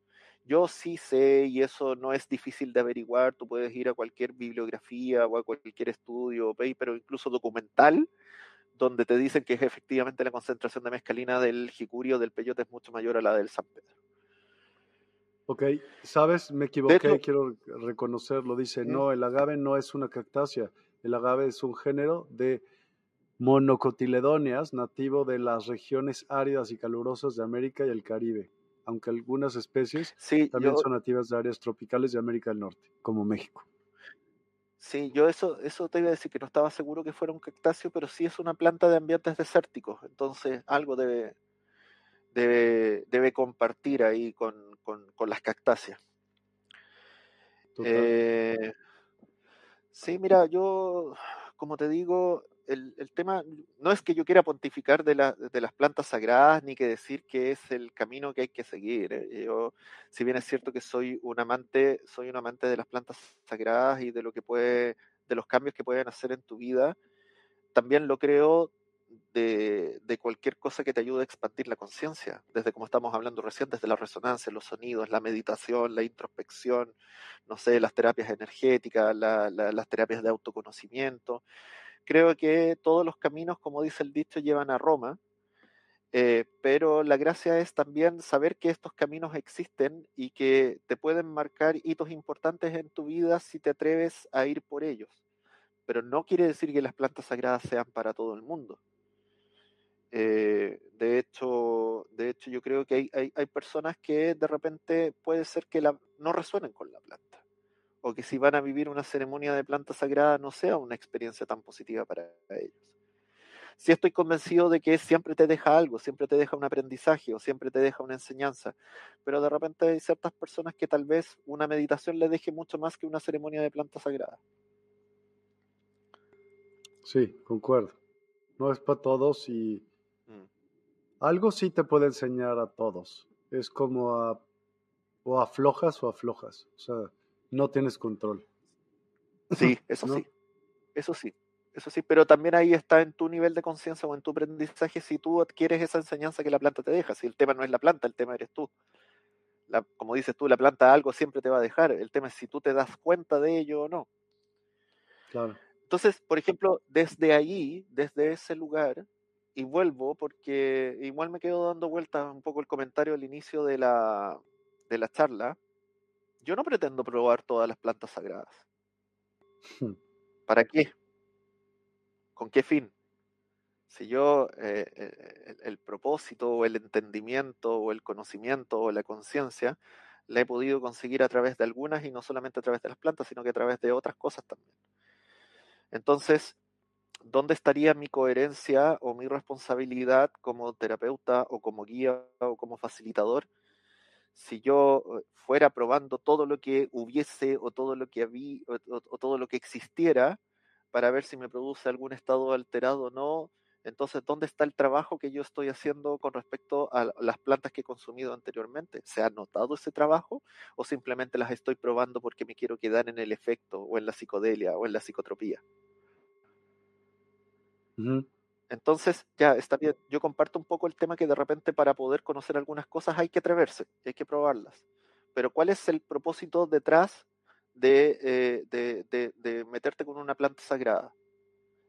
¿Por qué? Porque, de hecho, yo me acuerdo cuando tuvimos nosotros una conversación muy interesante unos meses atrás que tuvimos la posibilidad de hablar con varios terapeutas y hablamos un poco de la cosmovisión andina del San Pedro. ¿Te acuerdas con Guiendo Osan, con el Lobo Blanco y con otros terapeutas? Y justamente el, en algún momento dice, bueno, ¿y cuál es el propósito o la búsqueda que tú haces al hacer eh, justamente una ceremonia? ¿Vas a tener un aprendizaje o simplemente te vas a quedar en la ilusión de lo bonito que te muestra la psicodelia, en los fractales, los mandalas, en los cantos, en la resonancia? ¿Dónde viene el aprendizaje después para ti, para tu proceso de sanación o para tu proceso de ascensión de la conciencia? De hecho, yo muchas veces he discutido con algunos colegas o gente del círculo, porque hay gente que se queda mucho justamente en la psicodelia, que es bonito y a mí me gusta también, pero es un puente, no es el objetivo final. El objetivo es el estado de conciencia que te lleva después de que atravesaste el puente de la psicodelia para darte cuenta dónde está la solución a tus conflictos o dónde está la disolución de tus bloqueos o dónde está la sanación para tus síntomas o, para tus males. Y qué haces con eso para llevarlo a tu cotidiano y hacer tu vida algo diferente desde donde puedes ser un mejor aporte para el mundo y para ti mismo. Entonces, no me interesa probar todas las plantas. No sé si se entiende lo que quiero decir. Se entiende perfecto. Esta, por favor explica esta, que muchas Mira, no esa, esa sí que no la he probado nunca, pero la encuentro maravillosa y aparte que es una planta que está muy asociada a todo lo que es el mundo de la fantasía y la cosmovisión de la magia. Esa es la mandrágora. Y la mandrágora está llena de mitos, de leyendas y es conocida como la planta de los brujos, porque, bueno, no sé, pues en, en, mitologías tan grandes como puede ser la de Harry Potter, es una planta que, que, se ocupa mucho. Antiguamente decían que la mandrágora también era una planta que tenía un espíritu propio y que tú a veces si la desenterrabas y de las raíces salía un ente vivo antropomórfico que tenía como apariencia humana. De hecho, puede ser por justamente por todos estos bracitos o piernitas que tú ves de la raíz de la mandrágora. La mandrágora es una, es una planta que se da mucho en Europa, en Europa del norte, eh, en partes como del oeste de Asia y también como en el norte de África. Es más conocida de esa parte del mundo y se ocupa mucho en lo que era la, hechicería eh, y en todos los círculos mágicos de brujería justamente de esa zona, porque esta es una planta que contiene muchos alcaloides, entonces te da algunos efectos justamente eh, un poco narcóticos, pero también como de sanación o como de esas cosas, pero también tiene cierta toxicidad, entonces se podía ocupar justamente para hacer venenos, para hacer otros temas. Y por la forma de la raíz es que también se creía que era una planta eh, de brujería porque decían que tenía forma antropomórfica o forma humana. Está padrísima, increíble. Yo la encuentro hermosa. Y como dice Fernando Arenas, es la diferencia entre medicina y veneno es la dosis, ¿cierto? Ah, sí. Sí. Sí, efectivamente. Mira, hay, hay ciertas plantas que no te van a producir eh, eh, una intoxicación. Por ejemplo, está comprobado que los honguitos, los psilocibe cubensis, tú no te intoxicas independiente de la dosis que tú consumas. Okay. El tema es la potencia del viaje, porque no es lo mismo que tú consumas un gramo de psilocibe a que consumas 20. Claro. Eh, de hecho, una de las grandes autoridades en el mundo, dentro del, del mundo fungi, es un canadiense que se llama Paul Stamets, que trabaja no solamente con la psilocibina, sino que trabaja con Mm, prácticamente todo lo que se conoce del mundo fungi. Y él, hay un documental muy bonito que está en Netflix hace un tiempo, no sé si todavía está, que se llama Hongos Fantásticos o Fantastic Fungi, que lo, lo, recomiendo mucho, visualmente es hermoso y el contenido del documental también es muy potente. Y él contaba porque cuando era joven y la primera vez que le dieron a probar hongos psilocibe, se los vendieron y que él no sabía cuál era la dosis y se comió la bolsa que le pasaron y que eran como 22 gramos. Ok. y, que, cuenta, y que cuenta que esa noche pasó toda la noche en la intemperie, subido, abrazado a un árbol porque había tormenta, entonces se quedó toda la noche viendo los, relámpagos, los rayos y la tormenta, abrazado al árbol y, y, traspasando de dimensión en dimensión, dimensión en dimensión, y fue un viaje que le duró como 16 horas. No manches. Ok. Pero está vivo. Muy bien. Y hizo una película increíble, sí, es increíble. Sí, sí, es increíble. Sí, es increíble.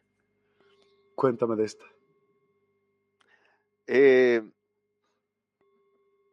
eso es una mimosa, que no veía bien la foto. Es una mimosa, eso es un arbusto que se da en varios lugares del mundo, pero en, el Amazonas eh, es, bien, es bien común. Hay muchos tipos de mimosas distintos, pero la gracia de, eh, de estos arbustos del orden de las mimosas es que tienen DMT. Y normalmente las mimosas son ocupadas por los pueblos originarios para hacer eh, rape, que es el tabaco molido que se mezcla justamente con estas plantas y con ceniza y se sopla por las fosas nasales. Entonces, dentro también del orden de las medicinas sagradas o de las plantas sagradas está el tabaco rape, que es este que se snifa o se sopla por las fosas nasales y que a veces está mezclado con arbustos como este del orden de las mimosas, que te provocan también algunos estados alterados de conciencia en intervalos cortitos de tiempo. Por ejemplo, eh, yo justamente ocupo mucho un rape que se llama yurema, que es justamente hecho de un arbusto del orden de las mimosas y que te sirve para conectar cuando tú estás viviendo una ceremonia con una planta de poder un poco más fuerte, ya sea como el San Pedro, el ayahuasca o, el peyote o los honguitos. Y también te produce, te ayuda como a profundizar un poco más en ese estado alterado, pero no sé, te durará un efecto de unos tres minutos, unos cinco minutos para tener visión, para tener conexión y todo, todo, todo ese tipo como de cosas que te puede provocar justamente el DMT. De hecho, tengo entendido que otra sustancia que, está muy de moda, que es como del, lado de tus tierras y que es una concentración muy alta de DMT, es el bufo alvarius, ¿no, es cierto? Fumar sapo. Es fuerte. Mira, yo no lo he hecho. Bueno, mm. no lo he hecho de la manera correcta. ya. no lo he hecho de la manera correcta, sino nada más quería saber un poquito acerca de él y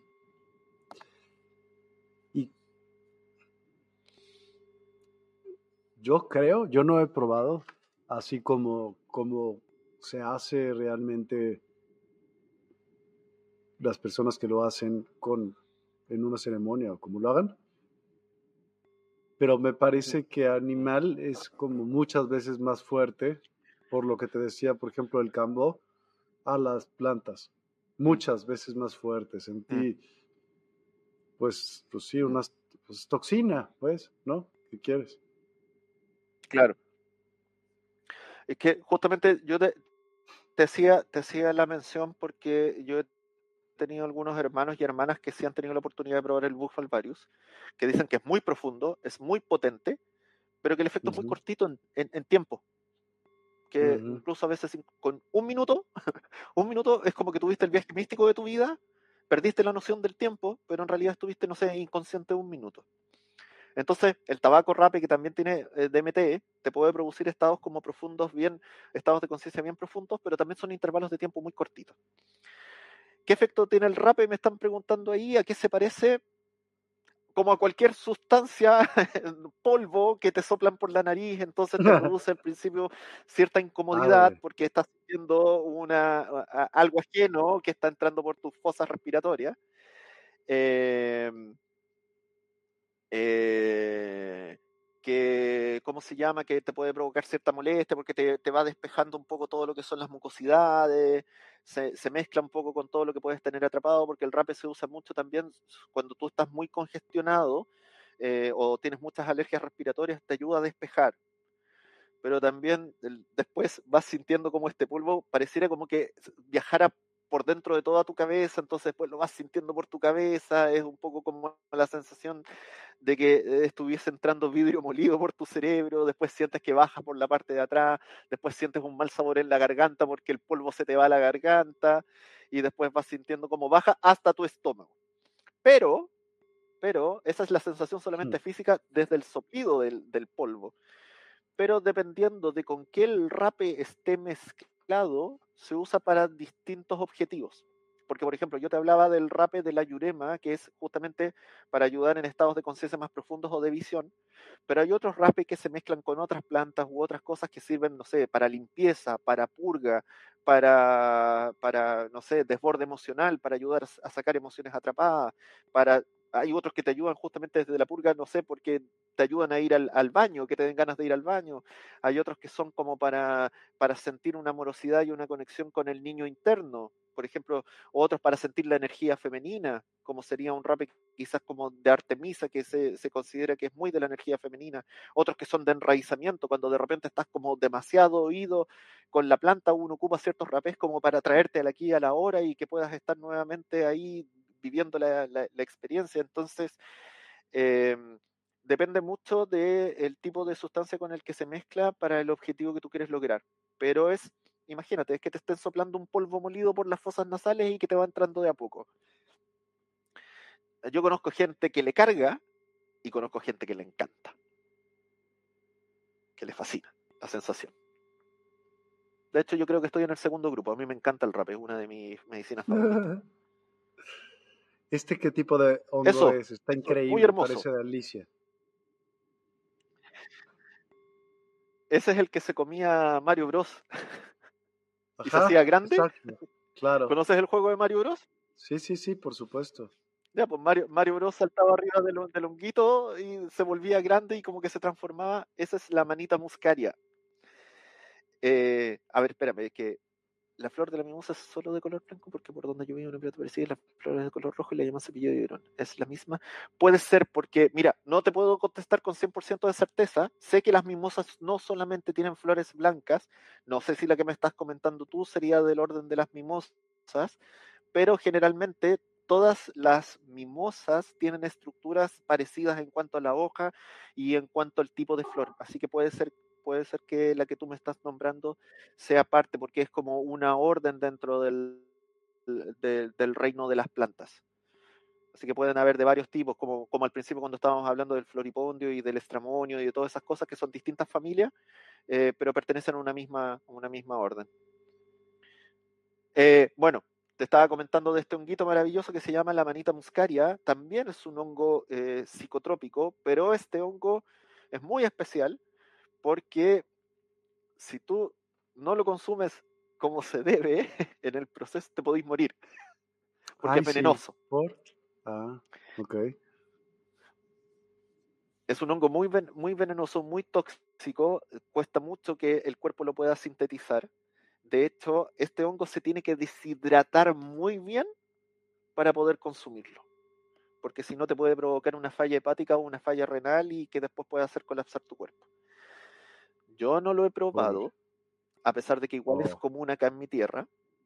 ¿Por qué? Porque le tengo mucho respeto por lo mismo que te estaba comentando ahora. Y como me encanta eh, el psilocibe cubensi, es como que no me, no me siento cómodo arriesgándome a probar otra cosa que tal vez me lleve a un viaje parecido. Pero las personas que lo han probado dicen que te lleva a un viaje muy profundo, que es muy visual y que es bien intenso, es bien fuerte. Pero sí, eh, sí he sabido de casos y de gente que se ha muerto por comerlo así, que lo encuentra silvestre, lo masca, se come y se envenena y se muere.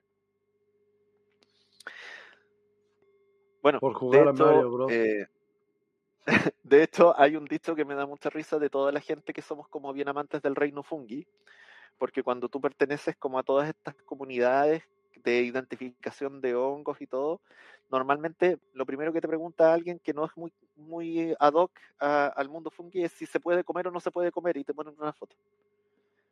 Y la respuesta estándar, que la que todos dicen es que sí, todos los no hongos hay se pueden venenosos. Uh -huh. No, todos los hongos se pueden comer a lo menos una vez. Uh -huh. Sí, porque ¿Por hay hongos vez? que tú te los comes una vez, porque hay hongos que tú te los comes una vez y después te vas a morir, pues no los vas a volver a comer. Entonces todos son comestibles por lo menos una vez. Está buenísimo. No, pero sabes que alguien me decía que no había tal cosa como hongos venenosos. No, sí hay toxicidad en los hongos, sí hay toxicidad. Eh, eh, de hecho, hay hongos que efectivamente eh, no son sintetizables por nuestro organismo y que nos producen justamente eso, pues una falla de todo el sistema central y te pueden atacar desde el sistema nervioso hasta producir fallas físicas por dentro. O sea, no es tan común que la gente se muera por comer hongos, pero pasa. Pasa. De hecho, hace poco acá en mi país, en el sur de Chile, murió una familia por comer hongos silvestres. Porque los confundieron con, con, otros hongos, con otros hongos, con un orden de hongos que eh, que, son muy parecidos, que sí son comestibles y que son muy ricos, y se confundieron y comieron estos que eran visualmente parecidos, pero sí eran tóxicos. Y por ejemplo, eran cinco personas y murieron tres. Y los otros dos quedaron así como en la lista de futuros trasplantes de riñón y, esas cosas. No, mira, yo pertenezco a varios grupos y he leído hartos papers sobre el tema del reino fungi y por lo menos desde lo lo, lo, la estandarización y desde lo, me carga decir científicamente aceptado, porque no me considero un hombre de ciencia, todo lo contrario, pero como desde, lo, desde los estudios que se han hecho y desde las pruebas que se han hecho, sí hay una gran cantidad de, eh, de hongos que tienen efectos tóxicos en el ser humano. No así en otros animales. No. A mí y a mi familia nos tocó lo mismo, pero solo estar en urgencia, para estar en urgencias y un vómito y diarrea que para qué les cuento. Intoxicación, una sí. Pues ha estado padrísimo y súper agradable la, la charla. Eh, nos traes plantas de veras que son distintas algunas de ellas. Por ejemplo, la mimosa, yo no la, no la conocía. Y sí, mira, y solamente, traje algunas, solamente traje algunas. Claro. ¿Cómo se consume? Mira, por lo, por lo menos la mimosa se, se, eh, eh, te comentaba, porque se machaca y se mezcla con el tabaco rapé. Ah, Entonces, se fuma. ah, no, se sopla. no, se sopla. Se sopla tiene DMT, dices tú. Así es como la conozco yo. Tiene DMT. Sí. Mm. sí. Yo conozco dos mimosas que son dos con las que he trabajado. Una es la Yurema y otra es una llamada Wilca. Y las dos se, justamente las he probado en tabaco rapé. Y son bien potentes, bien poderosas. Pero como te decía adelante, los intervalos de, tiempo del efecto de la planta eh, son, cortitos en comparación, sí, en comparación, por ejemplo, a lo que son otras plantas de poder como la ayahuasca, como el peyote, como los hongos, como el San Pedro, que te pueden durar efectos de 5 a 8 horas en general. Pero bueno, lo que pasa es que es distinto comido que, fumado. El, el efecto fumado siempre es más rápido, siempre. Sí, ah, pero acuérdate que esto no es fumado, que esto es soplado. Te entra igual por las mucosas. Ah, te entra directo al cerebro. Sí, absolutamente, sí, absolutamente. Entonces, sí, bueno. Plantas de poder hay muchas. De hecho, uno de los pioneros como desde el mundo de la ciencia y que se metió mucho en el, en el, en el tema de las plantas de poder, que es famoso en todo el mundo, eh, un, científico eh, suizo, suizo creo que era, no me acuerdo si austriaco o suizo, que es Albert Hoffman, y que murió hace unos años. Se probó prácticamente todas las plantas de poder del mundo y murió como casi a los 101 años. Eh, y escribió un libro que se llama Plantas de Poder o las plantas de los dioses, así se llama el libro, plantas de los dioses. Y es una enciclopedia, es un compendio impresionante de plantas de poder por todo el mundo. O sea, hoy día hablamos, no sé, de 12 plantas, 13 plantas, pero ese libro habrán unas 200 plantas. ¡Wow! Increíble. A mí lo que, lo que más me sorprende y lo que más me, me, me como que en realidad me asombra es cómo nuestros pueblos ancestrales llegaron a saber que esas plantas tenían un poder sanador y un poder y ser un puente de comunicación entre su espiritualidad y su, y su cotidianeidad. Sobre todo las que se mezclan, sobre todo las que se cocinan de cierta forma, sobre todo las que se trabajan en proporciones. O sea, ¿quiénes fueron los pioneros? ¿Quiénes fueron los primeros que se atrevieron y que cuántos viajes no se vivieron desde ahí? Sí, sí, totalmente. Oye, pues llegó la hora de la meditación final. ¿Qué se te antoja hacer? Ah. Uf, no sé, no sé, tú, sabes a gusto del consumidor, porque yo, yo siempre eh, que tengo las conversaciones contigo, ofrezco o hacer una meditación o ofrezco dar un consejo con mis oráculos. Si quieres que hagamos una meditación, a mí me encantaría hacerlo con alguno de los temas que tenemos en despierta.online y que se están ofreciendo para que podamos poner un, pequeño eh, adelanto de lo que la gente puede encontrar en el portal.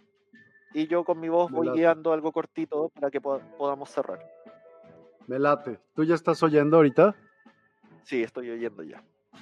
Ok, este todavía no está arriba del portal, ya yo me imagino que esta semana se subirá, como cada semana se agrega una nueva, entonces ya hay varias, vale la pena que las escuche. Pues adelante, por favor. Ok, entonces vamos a ponernos en una postura cómoda. Si podemos recostarnos, hagámoslo. Si no, sentados, pero con nuestro cuerpo relajado. Vamos a llevar nuestra atención a la música que está sonando y a nuestra respiración.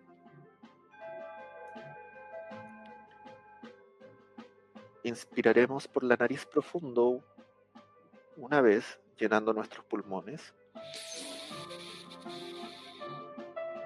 Vamos a retener tres tiempos. Dos, tres, y vamos a soltar todo el aire por nuestra boca. Quede totalmente vacío, no quede nada dentro de nuestros pulmones. Vamos a repetir una vez más. Inspiramos.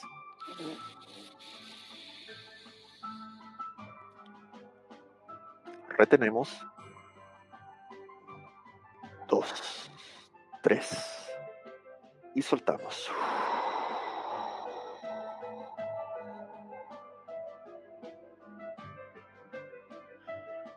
Y una vez más, inspiramos.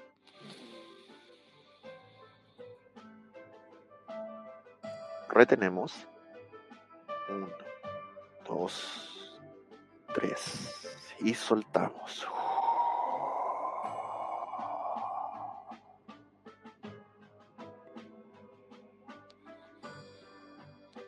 Ahora vamos a seguir con un ritmo de respiración que sea cómodo para nosotros, inspirando y expirando por nuestra nariz a un ritmo normal. Recuerden llevar su atención a la hermosa música que está sonando de fondo. No intentemos controlar nuestros pensamientos Simplemente no nos concentramos en ellos. Nuestra atención está en la música, en nuestra respiración, no en lo que nuestra cabeza nos muestra. Los pensamientos son como nubes en el cielo. Van pasando una tras otra. Aparecen y desaparecen aparecen y desaparecen. Vamos lentamente a sentir que nuestro cuerpo empieza a soltar, a relajarse. Primero nuestros dedos de los pies se sueltan nuestros empeines, plantas de los pies, talones se relajan, se relajan, se relajan.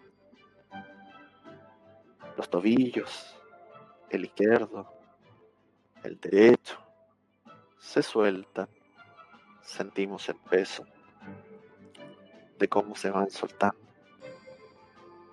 Y nosotros vamos soltando el control en ellos. Luego nuestras pantorrillas, nuestra pierna izquierda, nuestra pierna derecha. Soltamos nuestras rodillas, izquierda, derecha, izquierda, derecha, izquierda, derecha. Nuestros muslos soltando, soltando, soltando. Nuestras caderas, toda nuestra pelvis también se relaja, se relaja, se relaja. Nuestra zona abdominal se va soltando, soltando.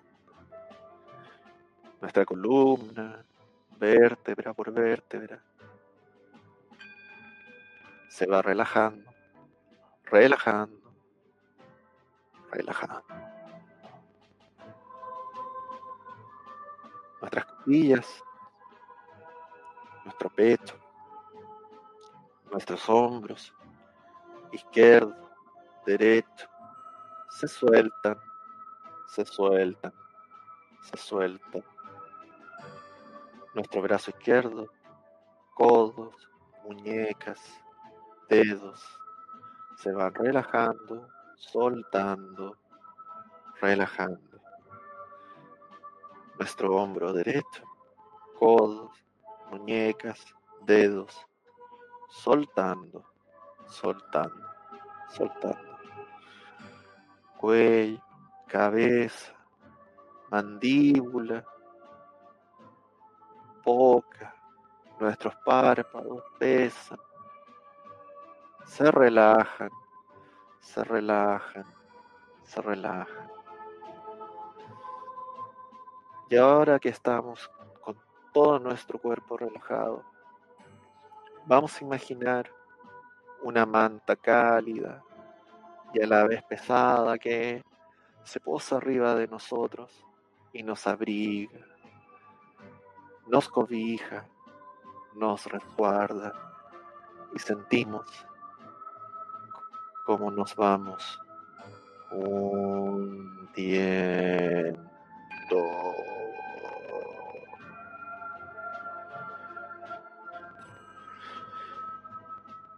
Al volver a nosotros, estamos parados en el claro de un bosque hermoso,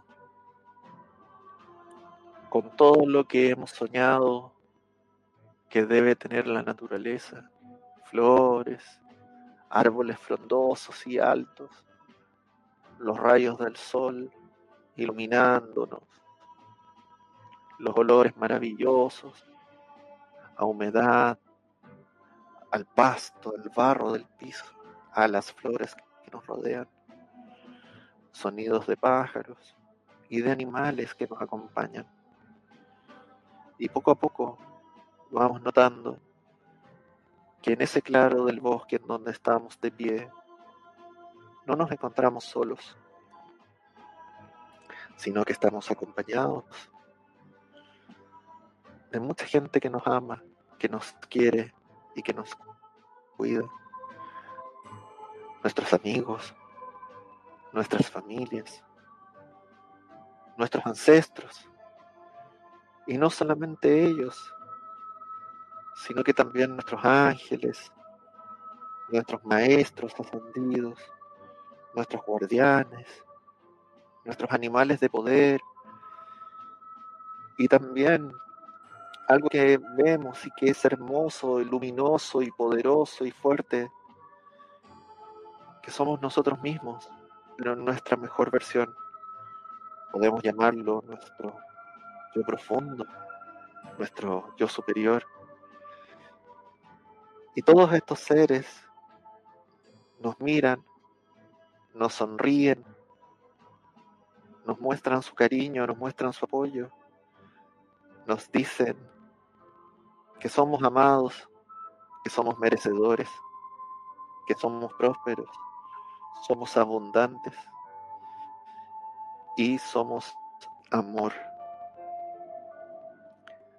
Luego, cada uno de ellos se despide con sus manos, con un gesto y una sonrisa, y poco a poco se van retirando, retirando, retirando. Y nosotros volvemos a guiarnos por la música, por nuestra respiración, sintiéndonos felices, contentos de sentirnos amados, protegidos, merecedores, sostenidos, prósperos y abundantes. Levantamos la vista, vemos las nubes en el cielo y esas nubes poco a poco se transforman en pensamientos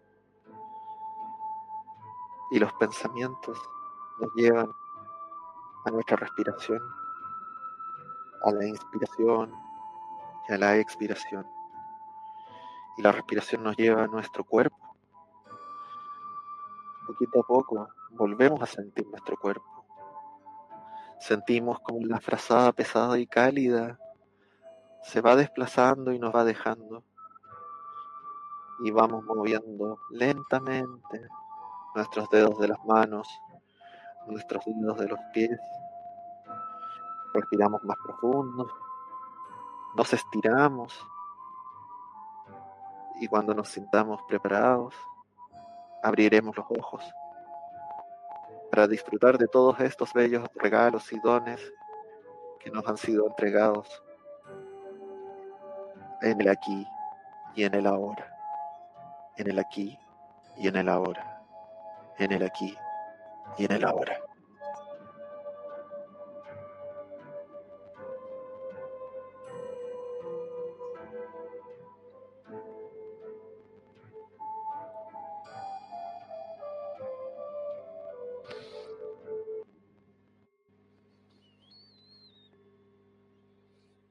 Gracias, Javier, como siempre.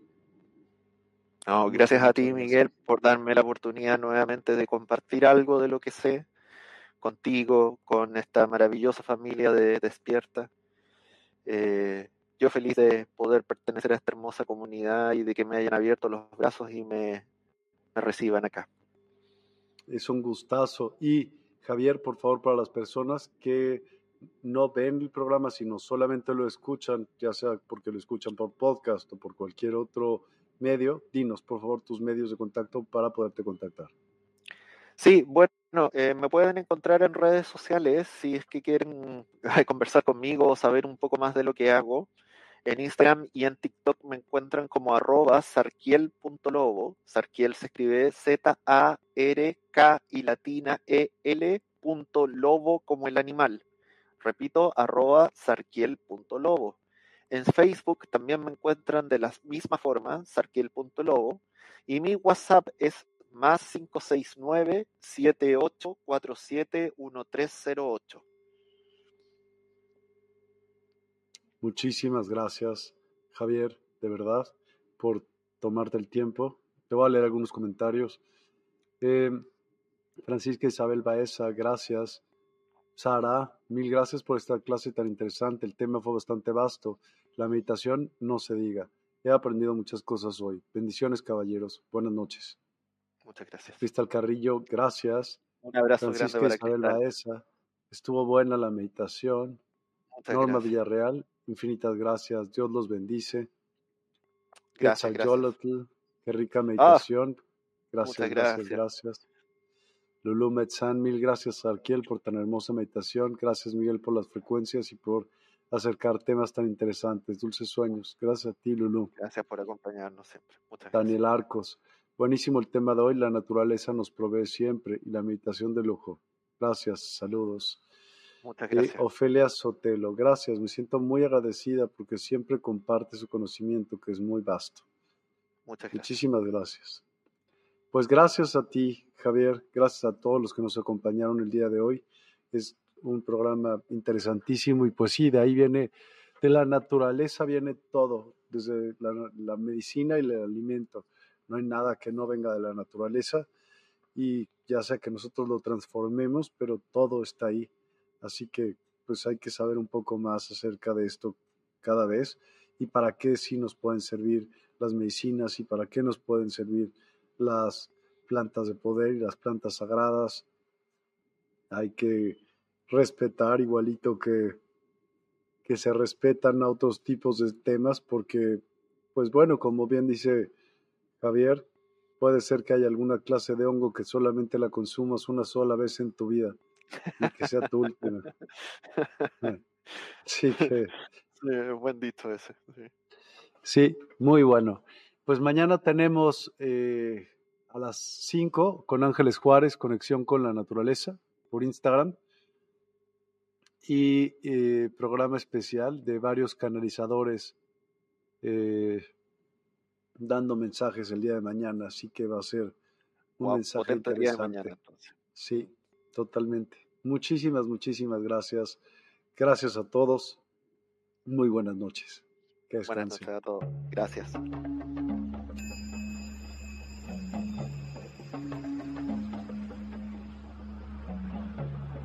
Despierta tu conciencia. Exploremos cómo comprometernos con nuestra conciencia para experimentar una transformación interior y vivir una vida más plena y consciente. El compromiso con la conciencia comienza viviendo en el presente. Deja de lado las preocupaciones del pasado y las ansiedades del futuro. Enfócate en el aquí y ahora y descubre la belleza y la conexión en cada momento. El desarrollo personal y espiritual es esencial en este camino. Dedica tiempo a conocerte a ti mismo, descubre tus valores, creencias y nutre tu crecimiento interior a través de prácticas como la meditación y la reflexión. Despertarás tu conciencia y experimentarás una transformación profunda.